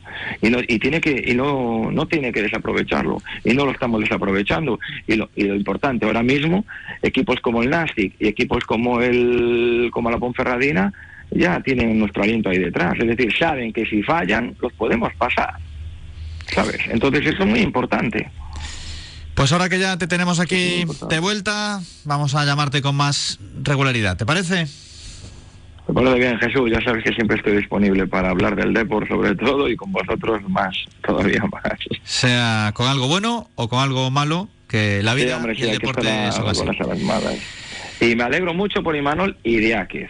Así que lo digo, seguiremos tomando cervezas con él. Vamos allá. Gracias, Jesús. Un abrazo, Jesús. Chao, chao. Las 2 y 11. Rivero, ¿podemos ir con la firma? Con la opinión del día, con Radio Taxi Coruña. 981 24 33 33. ¿Cómo estará Eduardo? Eh? ¿Cómo estará Eduardo? Y Julio también.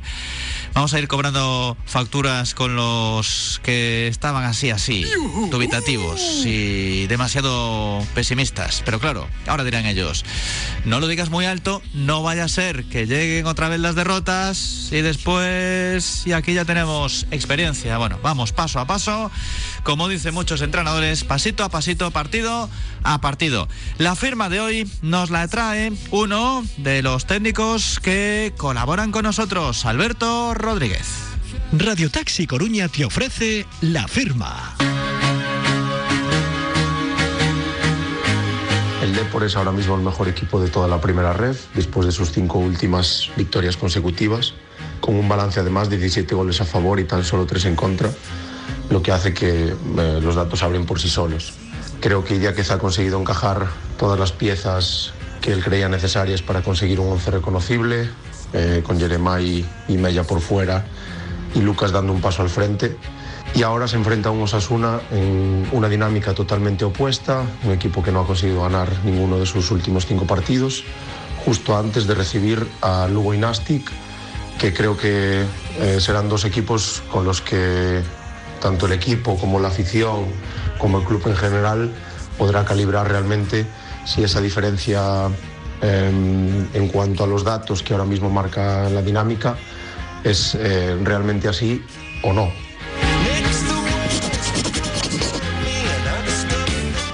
¿Necesitas un taxi? Llama o envía un WhatsApp a Radio Taxi Coruña 981 24 33 33 o pide tu servicio a través de la aplicación Un Taxi. Y si te es más cómodo, resérvalo con antelación. A cualquier hora y todos los días del año en Coruña, Oleiro, Sada, Arteixo, Cambre, Betanzos, Bergondo, Carballo y Ordes. Radio Taxi Coruña, tu viaje en las mejores manos. Radio Marca Coruña.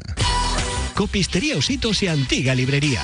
Fotocopias, impresiones, escaneados, encuadernaciones, libros de texto y de lectura, material escolar y muchos más servicios. Estamos en Avenida Salvador de Madariaga 54 a Coruña. Copistería Ositos y Antigua Librería. Apostamos como siempre por el deporte coruñés. Jamonerías La Bellota en Ferrol, en la avenida de Esteiro y en la calle Sartaña en la zona de ultramar. Tu lugar de referencia para disfrutar de jamones y embutidos de calidad. Jamonerías La Bellota Ferrol. Tostas, piadinas, horario ininterrumpido. Podrás disfrutar de nuestra carta a cualquier hora del día.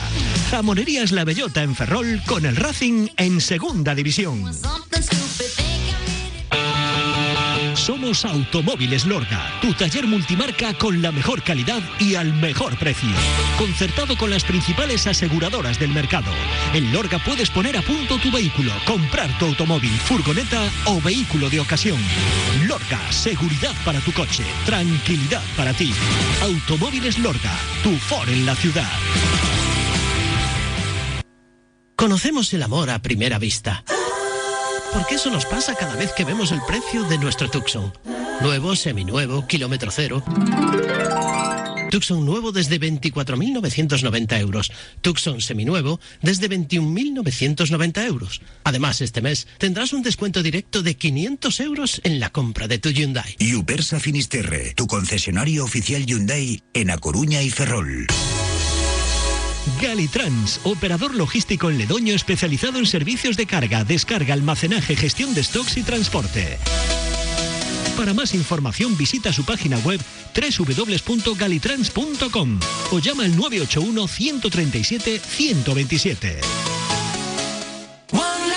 Clínica Médico Dental Pardiñas, tu dentista en A Coruña y clínica dental de referencia del Depor. Somos pioneros en implantes dentales y especialistas en ortodoncia estética y niños. Clínica Médico Dental Pardiñas, honestidad y compromiso desde 1986. Visítanos en calle Real 66 y en clínicapardinas.com. Gestan Conteco. Nos dedicamos a la valorización de residuos de construcción y demolición, además de otros no peligrosos. Industriales, urbanos, de silvicultura, voluminosos, sanitarios. Recuperamos materiales para su incorporación de nuevo al ciclo productivo. Ponemos a disposición de nuestros clientes contenedores adaptados a sus necesidades. Gestan Conteco. Valorizar para crear. Teléfono 981 263700. Gestan Conteco con el Depor a por el ascenso.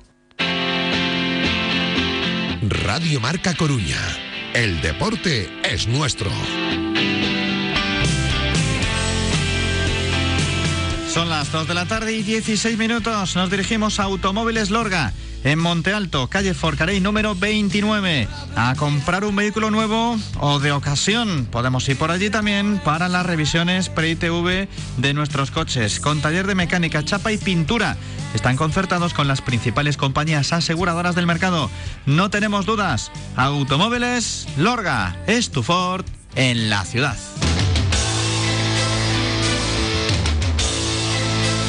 Y ahora sintonía de cara a cara. Preguntamos cuáles son las claves de la resurrección, del renacimiento, del deportivo, lo que queráis. Ahí podemos meter varias palabras que sirven para definir lo que está ocurriendo desde hace al menos un par de meses, no solamente en los últimos cinco partidos. Hemos quedado con Fernando Blanco y con Arturo Patiño. Hola Fernando, muy buenas. Hola, muy buenas. ¿Cómo te encuentras? Pues la verdad que bien, no, no hay queja, ¿eh? O sea ¿Estás para jugar al pádel ya todo- o no? Todavía no, pero bueno, yo creo que algún día sí que, que pasa que tienes que darme tiempo para ir ya entrenando, que hace tiempo que no cojo la raqueta porque mi mayor ilusión ahora sería ganarte. Ya te he dado dos años y no hay forma. Pues nada, estaremos, no te preocupes que acabaremos jugando. Esperamos cinco. Vas a competir contra Arturo Patiño de aquella manera porque yo creo que en muchos de los argumentos vais a coincidir. Hola Arturo, buenas tardes. Muy buenas tardes. Hola, Fernando. Hola, muy buenas. Contra Arturo es imposible com- competir porque somos amigos, entonces es difícil, ¿eh?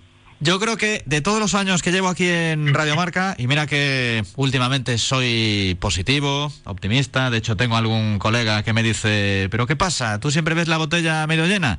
Bueno, siempre no, pero desde hace algún tiempo sí. Pero con Arturo, como mucho puedo igualar, ¿eh? Ganar es muy difícil porque tú, Patiño, eh, da igual la temporada, salvo que ya las matemáticas digan lo contrario, tú siempre lo quieres ver que, que sí, que van a salir las cosas, que vas a ganar, que vas a, a luchar. Y de momento, además, estamos en esa línea, la tuya de si en las últimas 5, 6, 7 jornadas tienes opciones, es que estás bien. Sí, la verdad es que, a ver, yo soy de la teoría de que de eso, hasta que las matemáticas te quiten, te quiten todas las opciones, siempre hay, siempre hay posibilidades. Y el Deportivo, yo lo he dicho muchas veces con, con- contigo, creo que había hecho las cosas bien, creo que tuvimos un inicio de temporada que pagamos muchísimo la lesión de Barbero, eso nos quitó cinco o seis puntos que hubiesen sido, no digo para estar arriba, pero hubiesen sido de tranquilidad, de no vernos en la situación en la que nos vimos.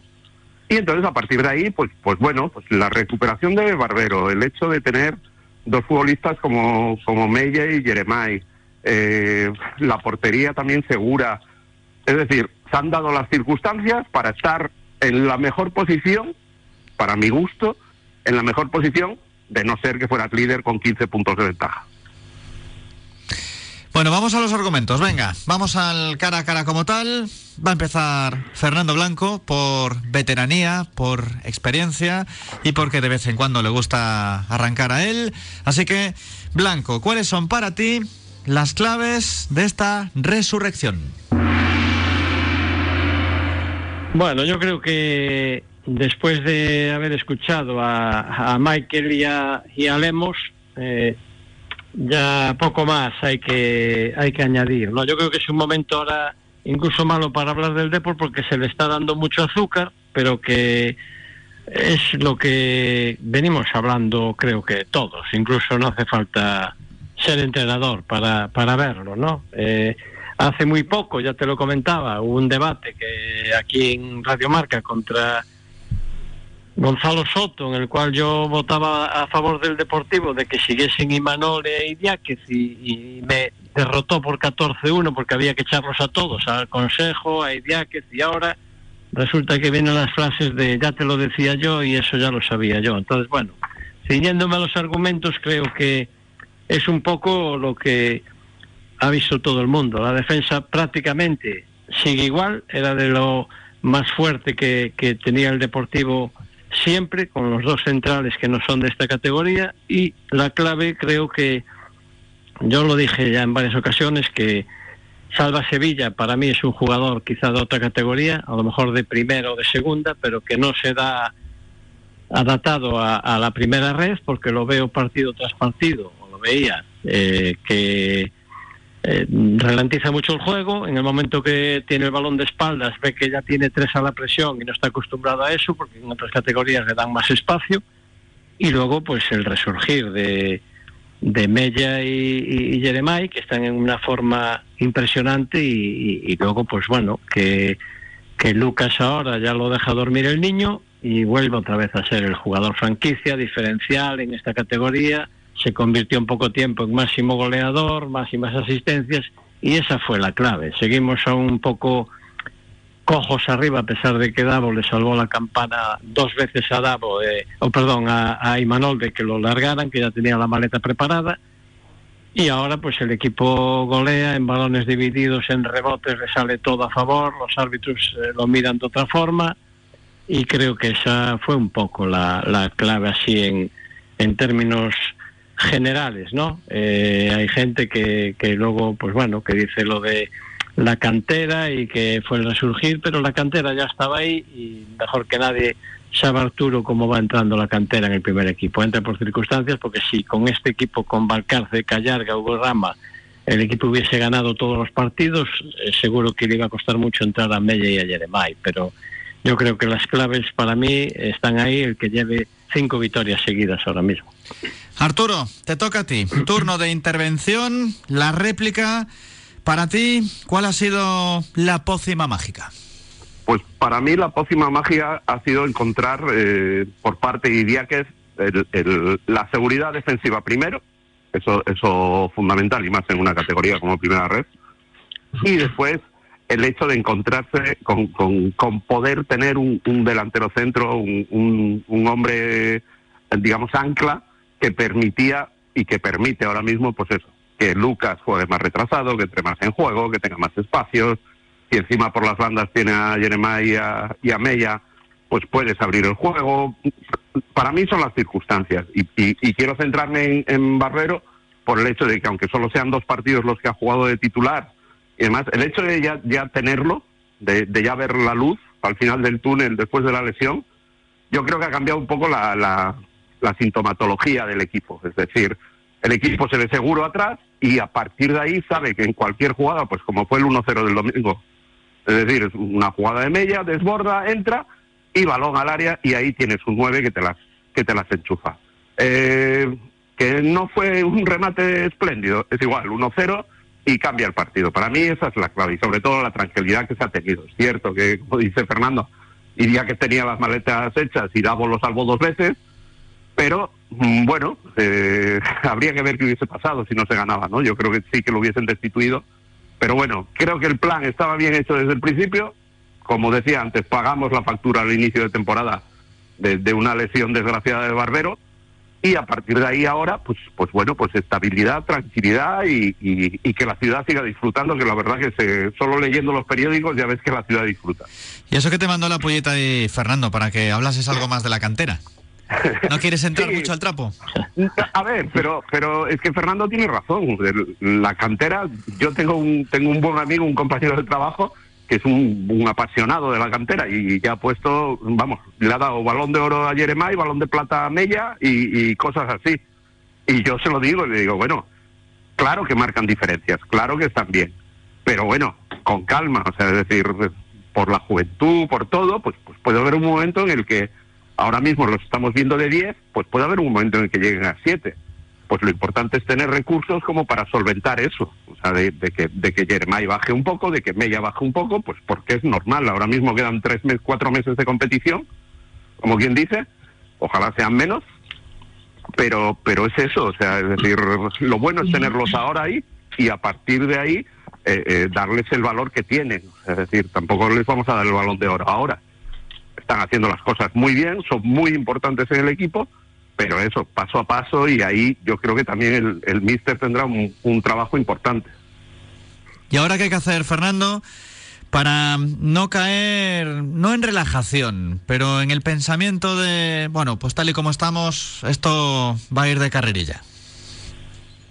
Bueno, lo que hay que hacer igual también es trabajo aparte del míster de, de psicólogo, el- lo que decía yo antes, que es semana de, de mucho azúcar, bajarle un poco los ánimos, que, saben que va a haber rivales complicados a pesar de que no son de los de arriba de, la clasificación, pero y luego pues dosificar un poco lo- los, los jugadores en el sentido de que son muy jóvenes. eh, hoy va a concentrar Mella con la selección sub-19.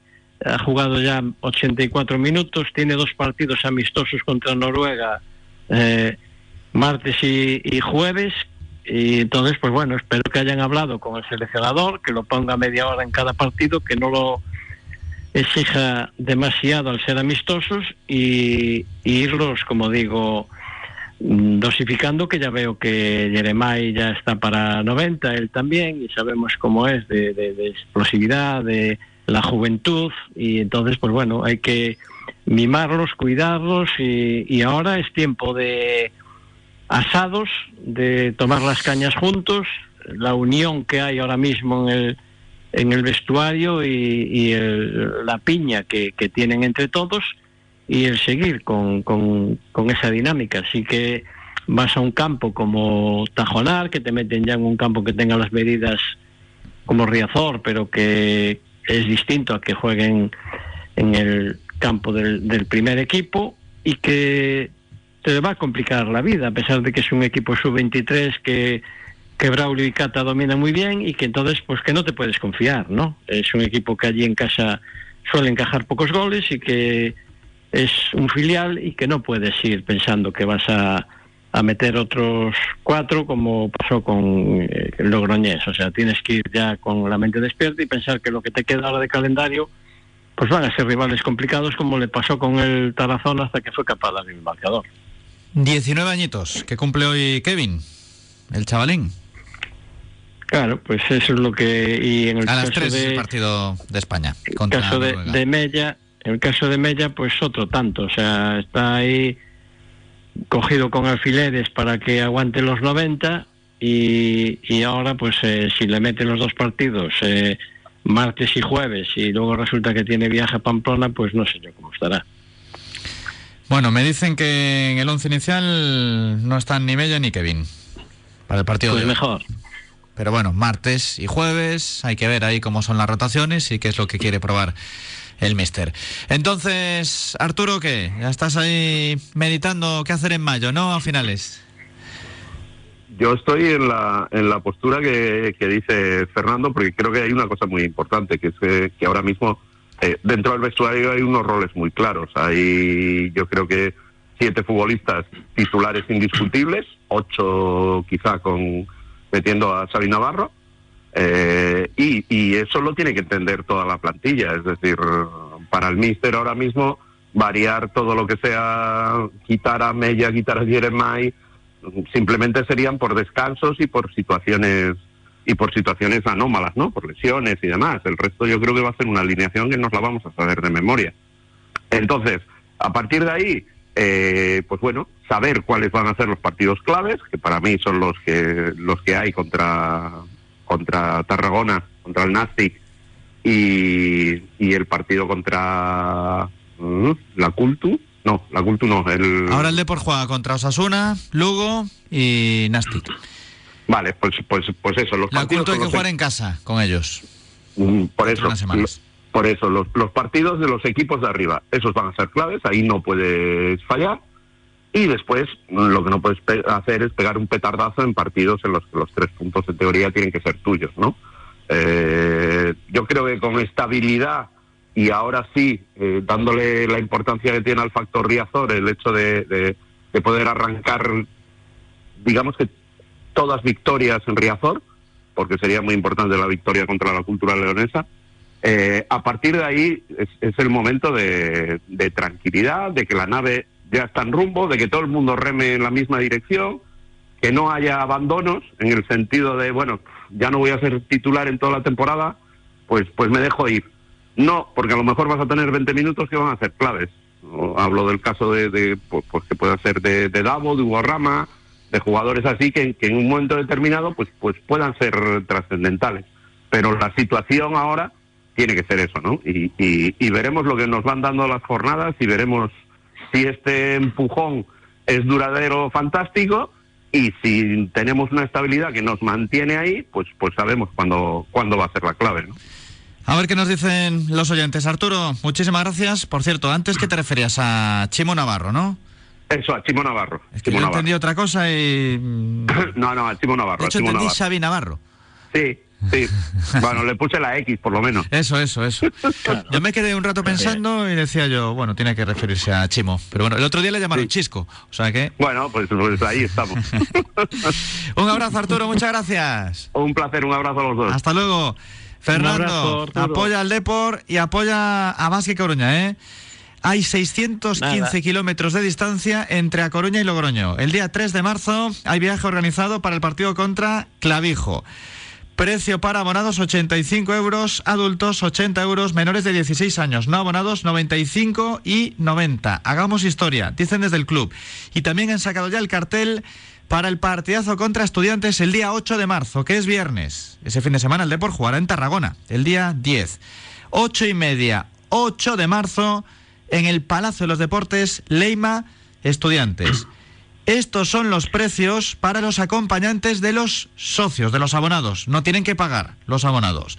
Entran de forma gratuita. Hasta el día 3 de marzo pueden comprar por un euro entradas para niños hasta 12 años, 5 euros o 2 euros jóvenes hasta 25, 12 euros u 8 euros mayores de 25. Y los no abonados comprarán desde el día 4 un euro para los niños hasta 12 años, 7 y 3 euros jóvenes hasta 25, 15 y 10 mayores de 25. Es un regalo, Fernando, porque ese puede ser un partido de medio ascenso. Sí, la verdad que, bueno, está la gente muy animada, está con el equipo, lo están haciendo muy bien, los chicos de Epifanio están jugando fenomenal, metiendo eh, resultados abultados hasta 100 puntos, o sea que, y por parte de la directiva, pues igual, me parece muy buena idea además la visita de, del estudiantes para seguir manteniendo eh, el equipo ahí de, de líder, que hayan bajado los precios, el llenar el pabellón. El otro día estábamos, me parece que eran 2.500, pues vamos a ver si el próximo son capaces de llenarlos y, y llegar a 4.000 por lo menos, ¿no? Entonces yo creo que la cosa marcha muy bien y cuando el equipo gana, pues eh, La Coruña siempre se engancha a, a los deportes. Da gusto ver el Palacio de Deportes como están animando ahí a Leima cada, cada fin de semana que juega y, y bueno, espero que, que siga la buena racha y por fin se consiga el ascenso. Claro que sí, y aquí queremos contarlo. Gracias, Fer. Venga, un abrazo. Con Casa Pardo, el debate, Fernando Blanco, Arturo Patiño, casapardo.es. Ahí tenéis toda la información. También podéis llamar al 981 30 48 93. Están en Novoa Santos número 15 y Padre Feijó número 4. Tienda de alimentos, leemos en su perfil de Instagram, con comida para llevar, no solamente con las empanadas que estamos probando semana a semana en la radio del deporte. Tienen croquetas de cigalas, tienen de jamón ibérico, de cocido, paté de centolla y erizos, callos, crema verde, ensaladilla, macarrones, lasaña, merluza, fideuá, carne asada, bueno, y los postres, qué maravilla allí en Casa Pardo, qué bien nos tratan en Radio Marca y en Casa Pardo tenemos una muy buena alianza, desde luego, aunque no siempre coincidamos, Eduardo Pardo y yo, con opiniones futbolísticas. Incluso radiofónicas. Porque Edu es un amante de la radio, ¿eh? está casi todo el día escuchando Radio Marca. Además, tanto la emisión local como la emisión nacional. Ojo al sorteo, porque si habéis ganado la empanada en este año 2024, no podéis repetir.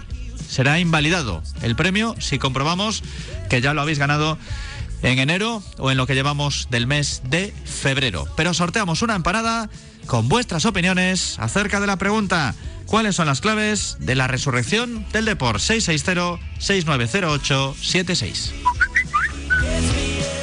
Buenos días, Radio Marca, José Díaz.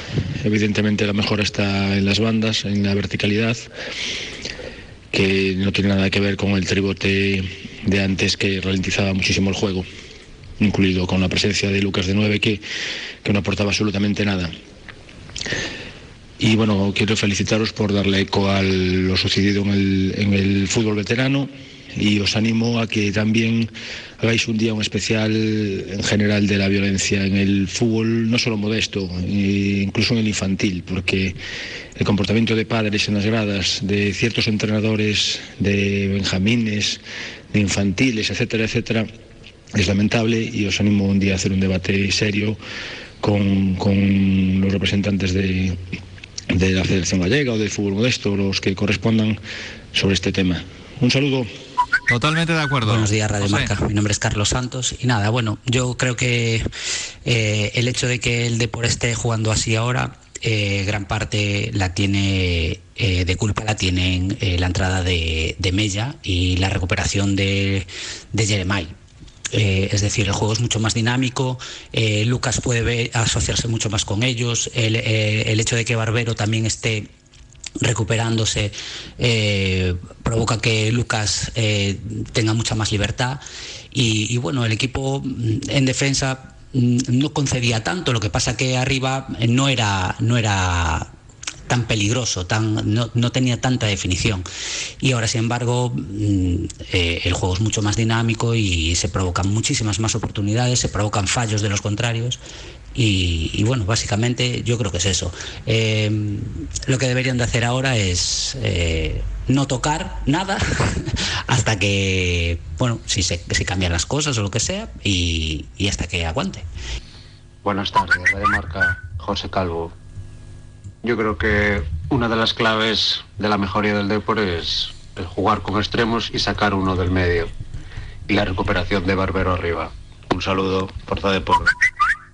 Hola Radio Marca, eh, esta mejoría, gracias a Dios, eh, viene en parte por el tándem para mí perfecto que juntamos en medio campo con José Ángel y con Villares, el eje de la defensa, que ya, ya lo teníamos, y, y luego sobre todo el jugar con un 9 de referencia, que Lucas ya vuelve a su posición natural y las dos bandas. Bueno, gracias. Chao. Buenas tardes, Radio Marca. Hombre, Poisa. En primer lugar, un fuerte abrazo para Oscar. A ver si lo escuchamos de una vez. Saltesado de ahí yo. Ya le han dado el alta lugar, hospitalaria. Felicitar al Maguiber de Radio Marca Coruña, señor Juan Rivero. Maguiber, manitas, qué manitas. Bueno, al tema, lo que vamos. La mejora yo la veo gracias a que el señor Iñaki, Iñaki se, se dio cuenta de lo que hay.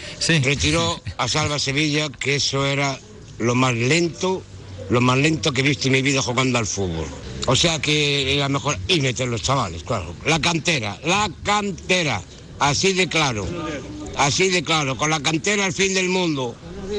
Y con los veteranos detrás de veteranos, pues mira, adiós que te vaya bien. Forza Deport. Y Manol. Buenas tardes, Radio Marca. Javier Soto. Hoy el mensaje es para dar la bienvenida a Roberto Trasorras, que se hizo cargo del primer equipo del Lugo. Y paralelamente me viene al recuerdo que cuando fue el cese de Borja Jiménez había apostado por él para que lo fichase el Depor y de esta manera poder conseguir el tan ansiado ascenso. Muy pronto veremos al Lugo en Riazor y con el nuevo míster al frente estoy seguro que nos va a poner las cosas muy difíciles y vamos a tener que competir muy duro con ellos lo que resta de temporada para conseguir los primeros puestos de la clasificación. Saludos para todos los miembros del programa. Hola, buenas tardes, Radio Marca, soy Oscar Blanco. Para mí la clave de este último mes y medio del Deportivo son Mella y Jeremai.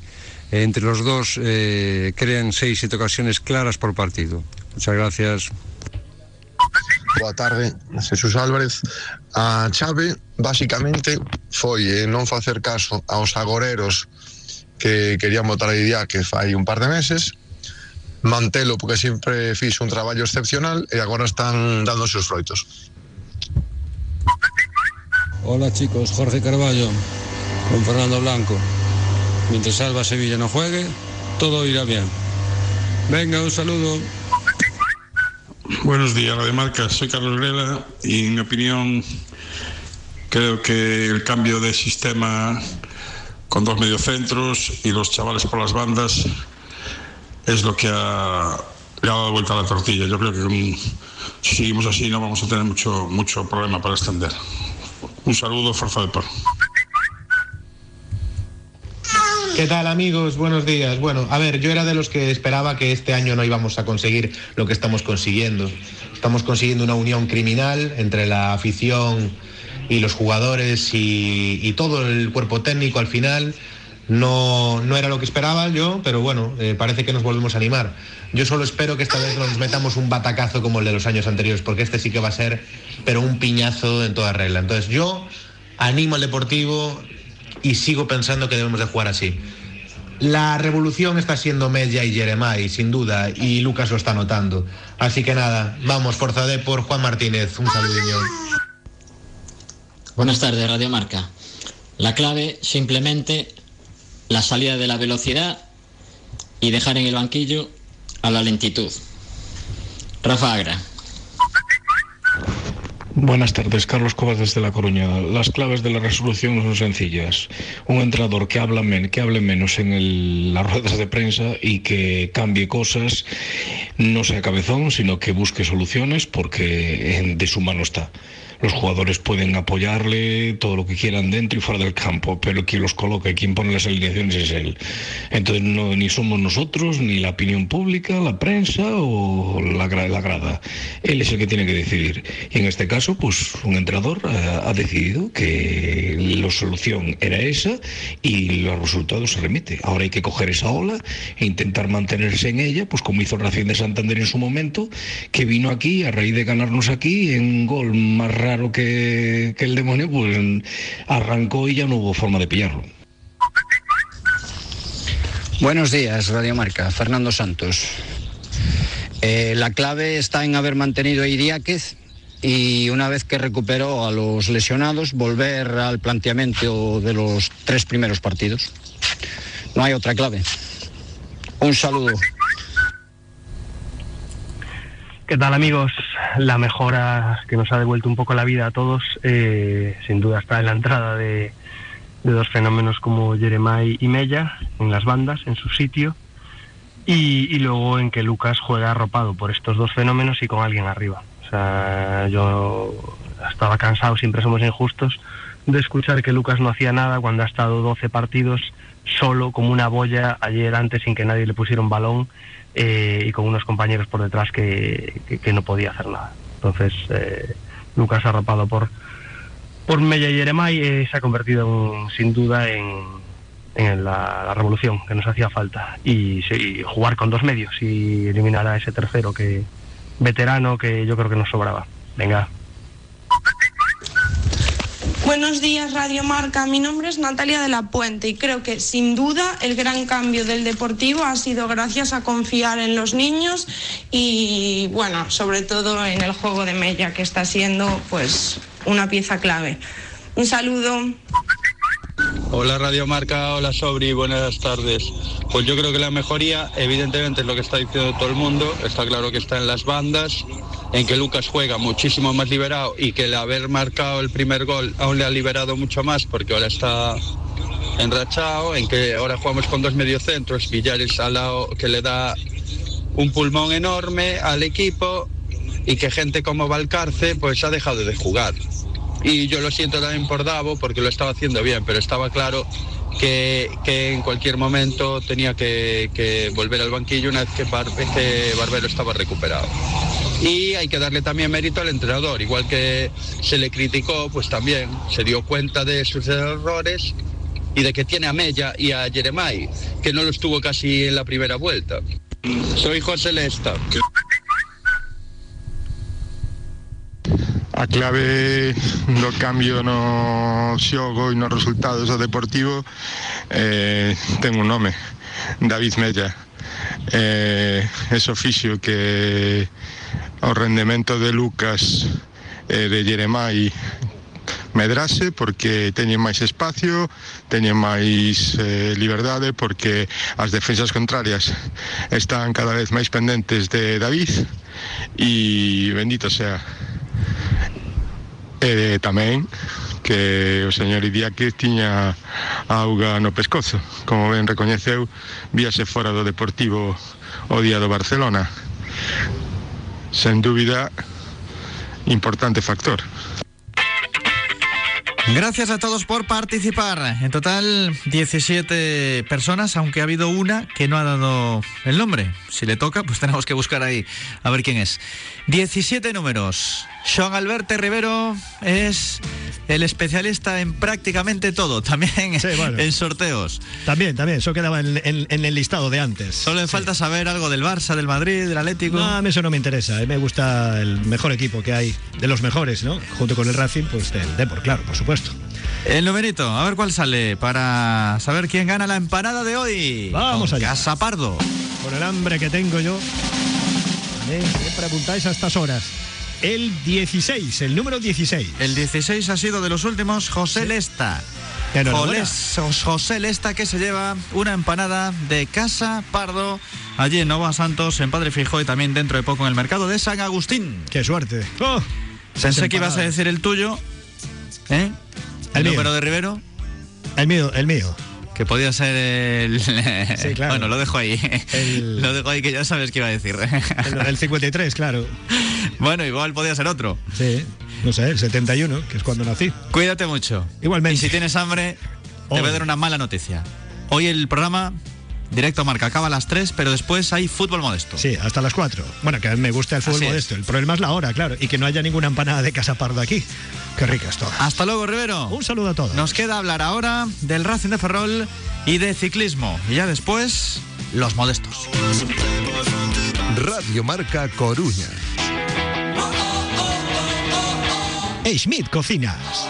¿Quieres cambiar tu cocina? ¿Renovar el baño? ¿Necesitas nuevos muebles para tu hogar? Contacta con nosotros. Avenida Las Mariñas 319 Perillo, en la Nacional 6. Schmidt Cocinas. Muebles de cocina, baño y hogar. Si quieres aprender el noble arte del boxeo en un ambiente inmejorable, Escuela de Boxeo Azteca Box. Para quien quiera sudar y aprender, boxeo sin contacto, boxeo femenino, boxeo infantil. Para ti que quieres asumir otros retos, boxeo amateur y boxeo profesional. Si quieres pertenecer a la familia Azteca, ya sabes, en el número 60 de Rodrigo A. de Santiago, Escuela de Boxeo Azteca Box. Larga vida al box. Directo Marca Coruña. Nos quedan 12 minutos para las 3 de la tarde, pero después, repito que tendremos el fútbol modesto, la hora del fútbol aficionado entre las 3 y las 4 de la tarde. Además hay un montón de protagonistas. Tenemos el Silva, aunque no el apartado de los veteranos, porque el club se limita al comunicado y ya está. Montañeros, Ural Español, Torre, Sporting Ciudad, Eiris y vamos a acabar con un árbitro, con el estreno del campo de fútbol, de nuevo campo de Iris. Todo entre las 3 y las 4. Pero antes, el Racing de Ferrol con Manel Fernández, uno de nuestros colaboradores, ex verde. Hola Manel, Hola, buenas tardes. ¿qué tal estás?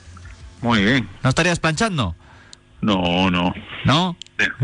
Alguna vez me toca, pero hoy no. Ya teníamos la duda. No, no, no. Son Alberto, de hecho, me acaba de mirar y me acaba de hacer el gesto de.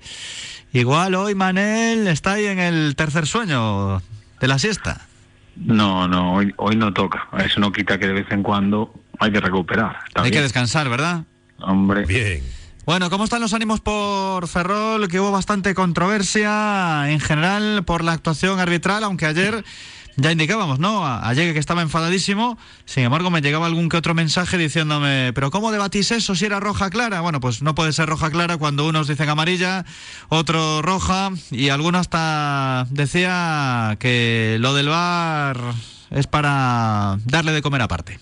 Y yo también, ¿eh? Porque lo que no entiendo yo del bar es que unos días entras, otros no, y depende más de un criterio unificado del criterio de cada colegiado que está ahí.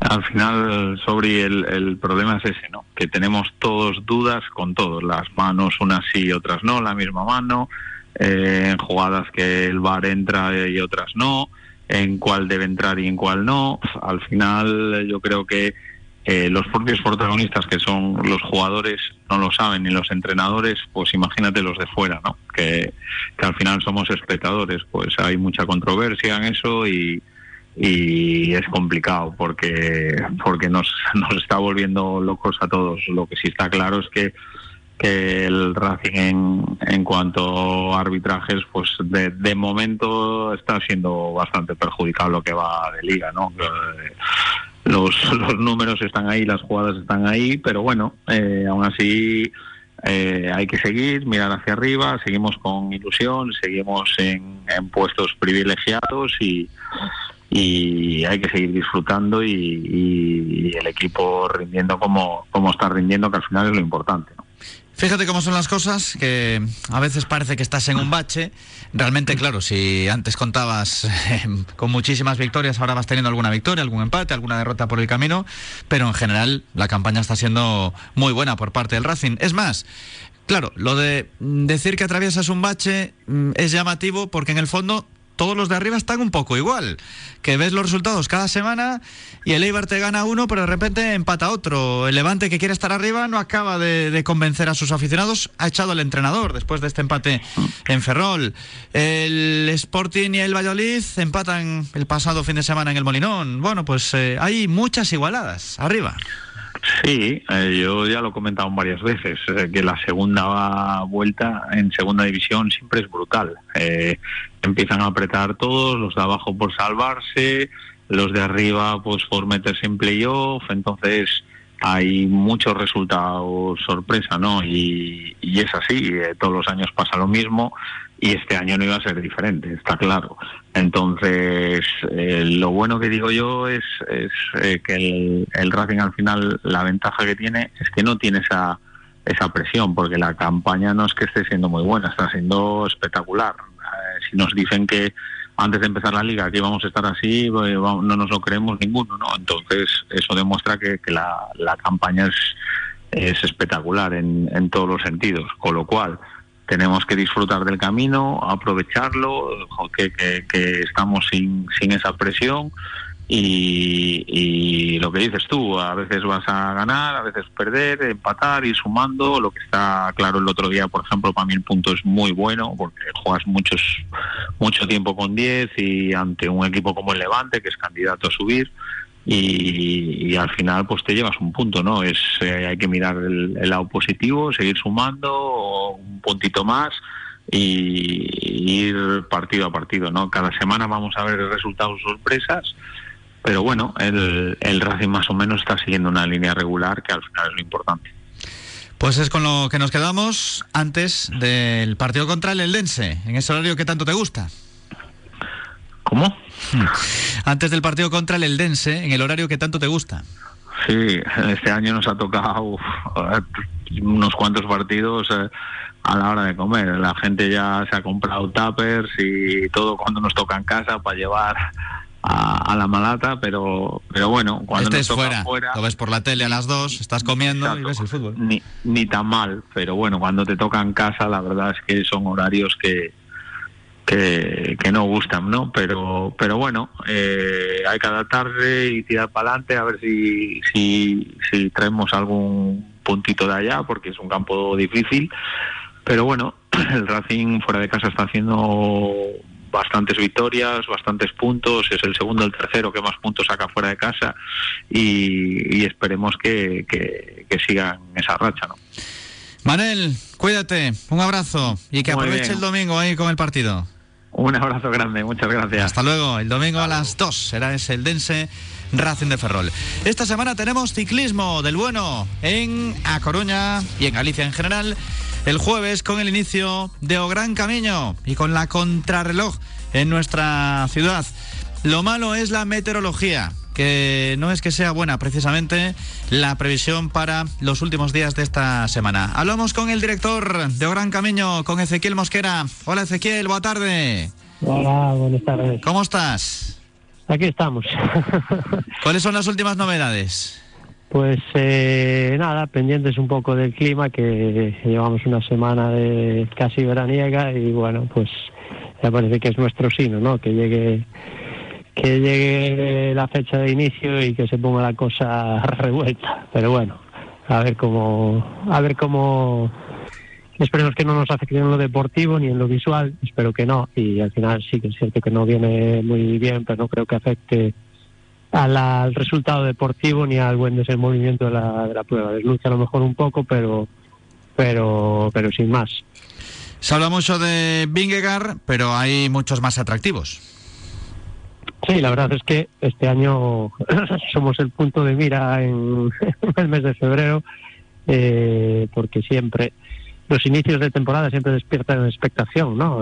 Eh, muchas veces ya hacia final de temporada, pues cuando ya está todo visto, el tour, las grandes vueltas y tal, pues ya pues la, la expectación no es la misma y cuando se inicia la competición, los, las primeras carreras de los grandes capos, pues siempre generan generan expectación, ¿no? Y nosotros afortunadamente este año aquí tenemos unos cuantos, ¿no? Tenemos eh, algunos que debutan este año, como es el caso de Jonas, que viene a, probarse en su primera carrera. y tenemos otros que, si bien ya corrieron alguna clásico o, tienen algo de competición, vienen a estrenarse aquí, por lo menos el primer contacto con la montaña, con la contrarreloj, ¿no? Que también es otro, es otro test importante para ellos y, y para nosotros, porque el espectáculo de verlos, pues es un. Eh, es, digamos, lo que la magia de este deporte, ¿no? De estos campeones batirse el cobre en, nuestras carreteras.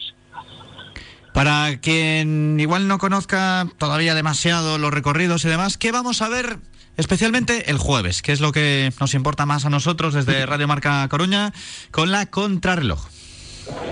Pues va a ser una contrarreloj eh, que, no es un prólogo, es una contrarreloj, una contrarreloj de 15 kilómetros, que ya es una contrarreloj que busca el equilibrio más o menos no exacto, pero sí el, mejor equilibrio para que un contrarrelojista pueda administrar esa renta eh, en las etapas de montaña que o, o, un escalador pueda darle la vuelta a un resultado eh, a un resultado peor por así decirlo, en la crono y que tenga terreno después para, para poder darle la vuelta a la clasificación, ¿no?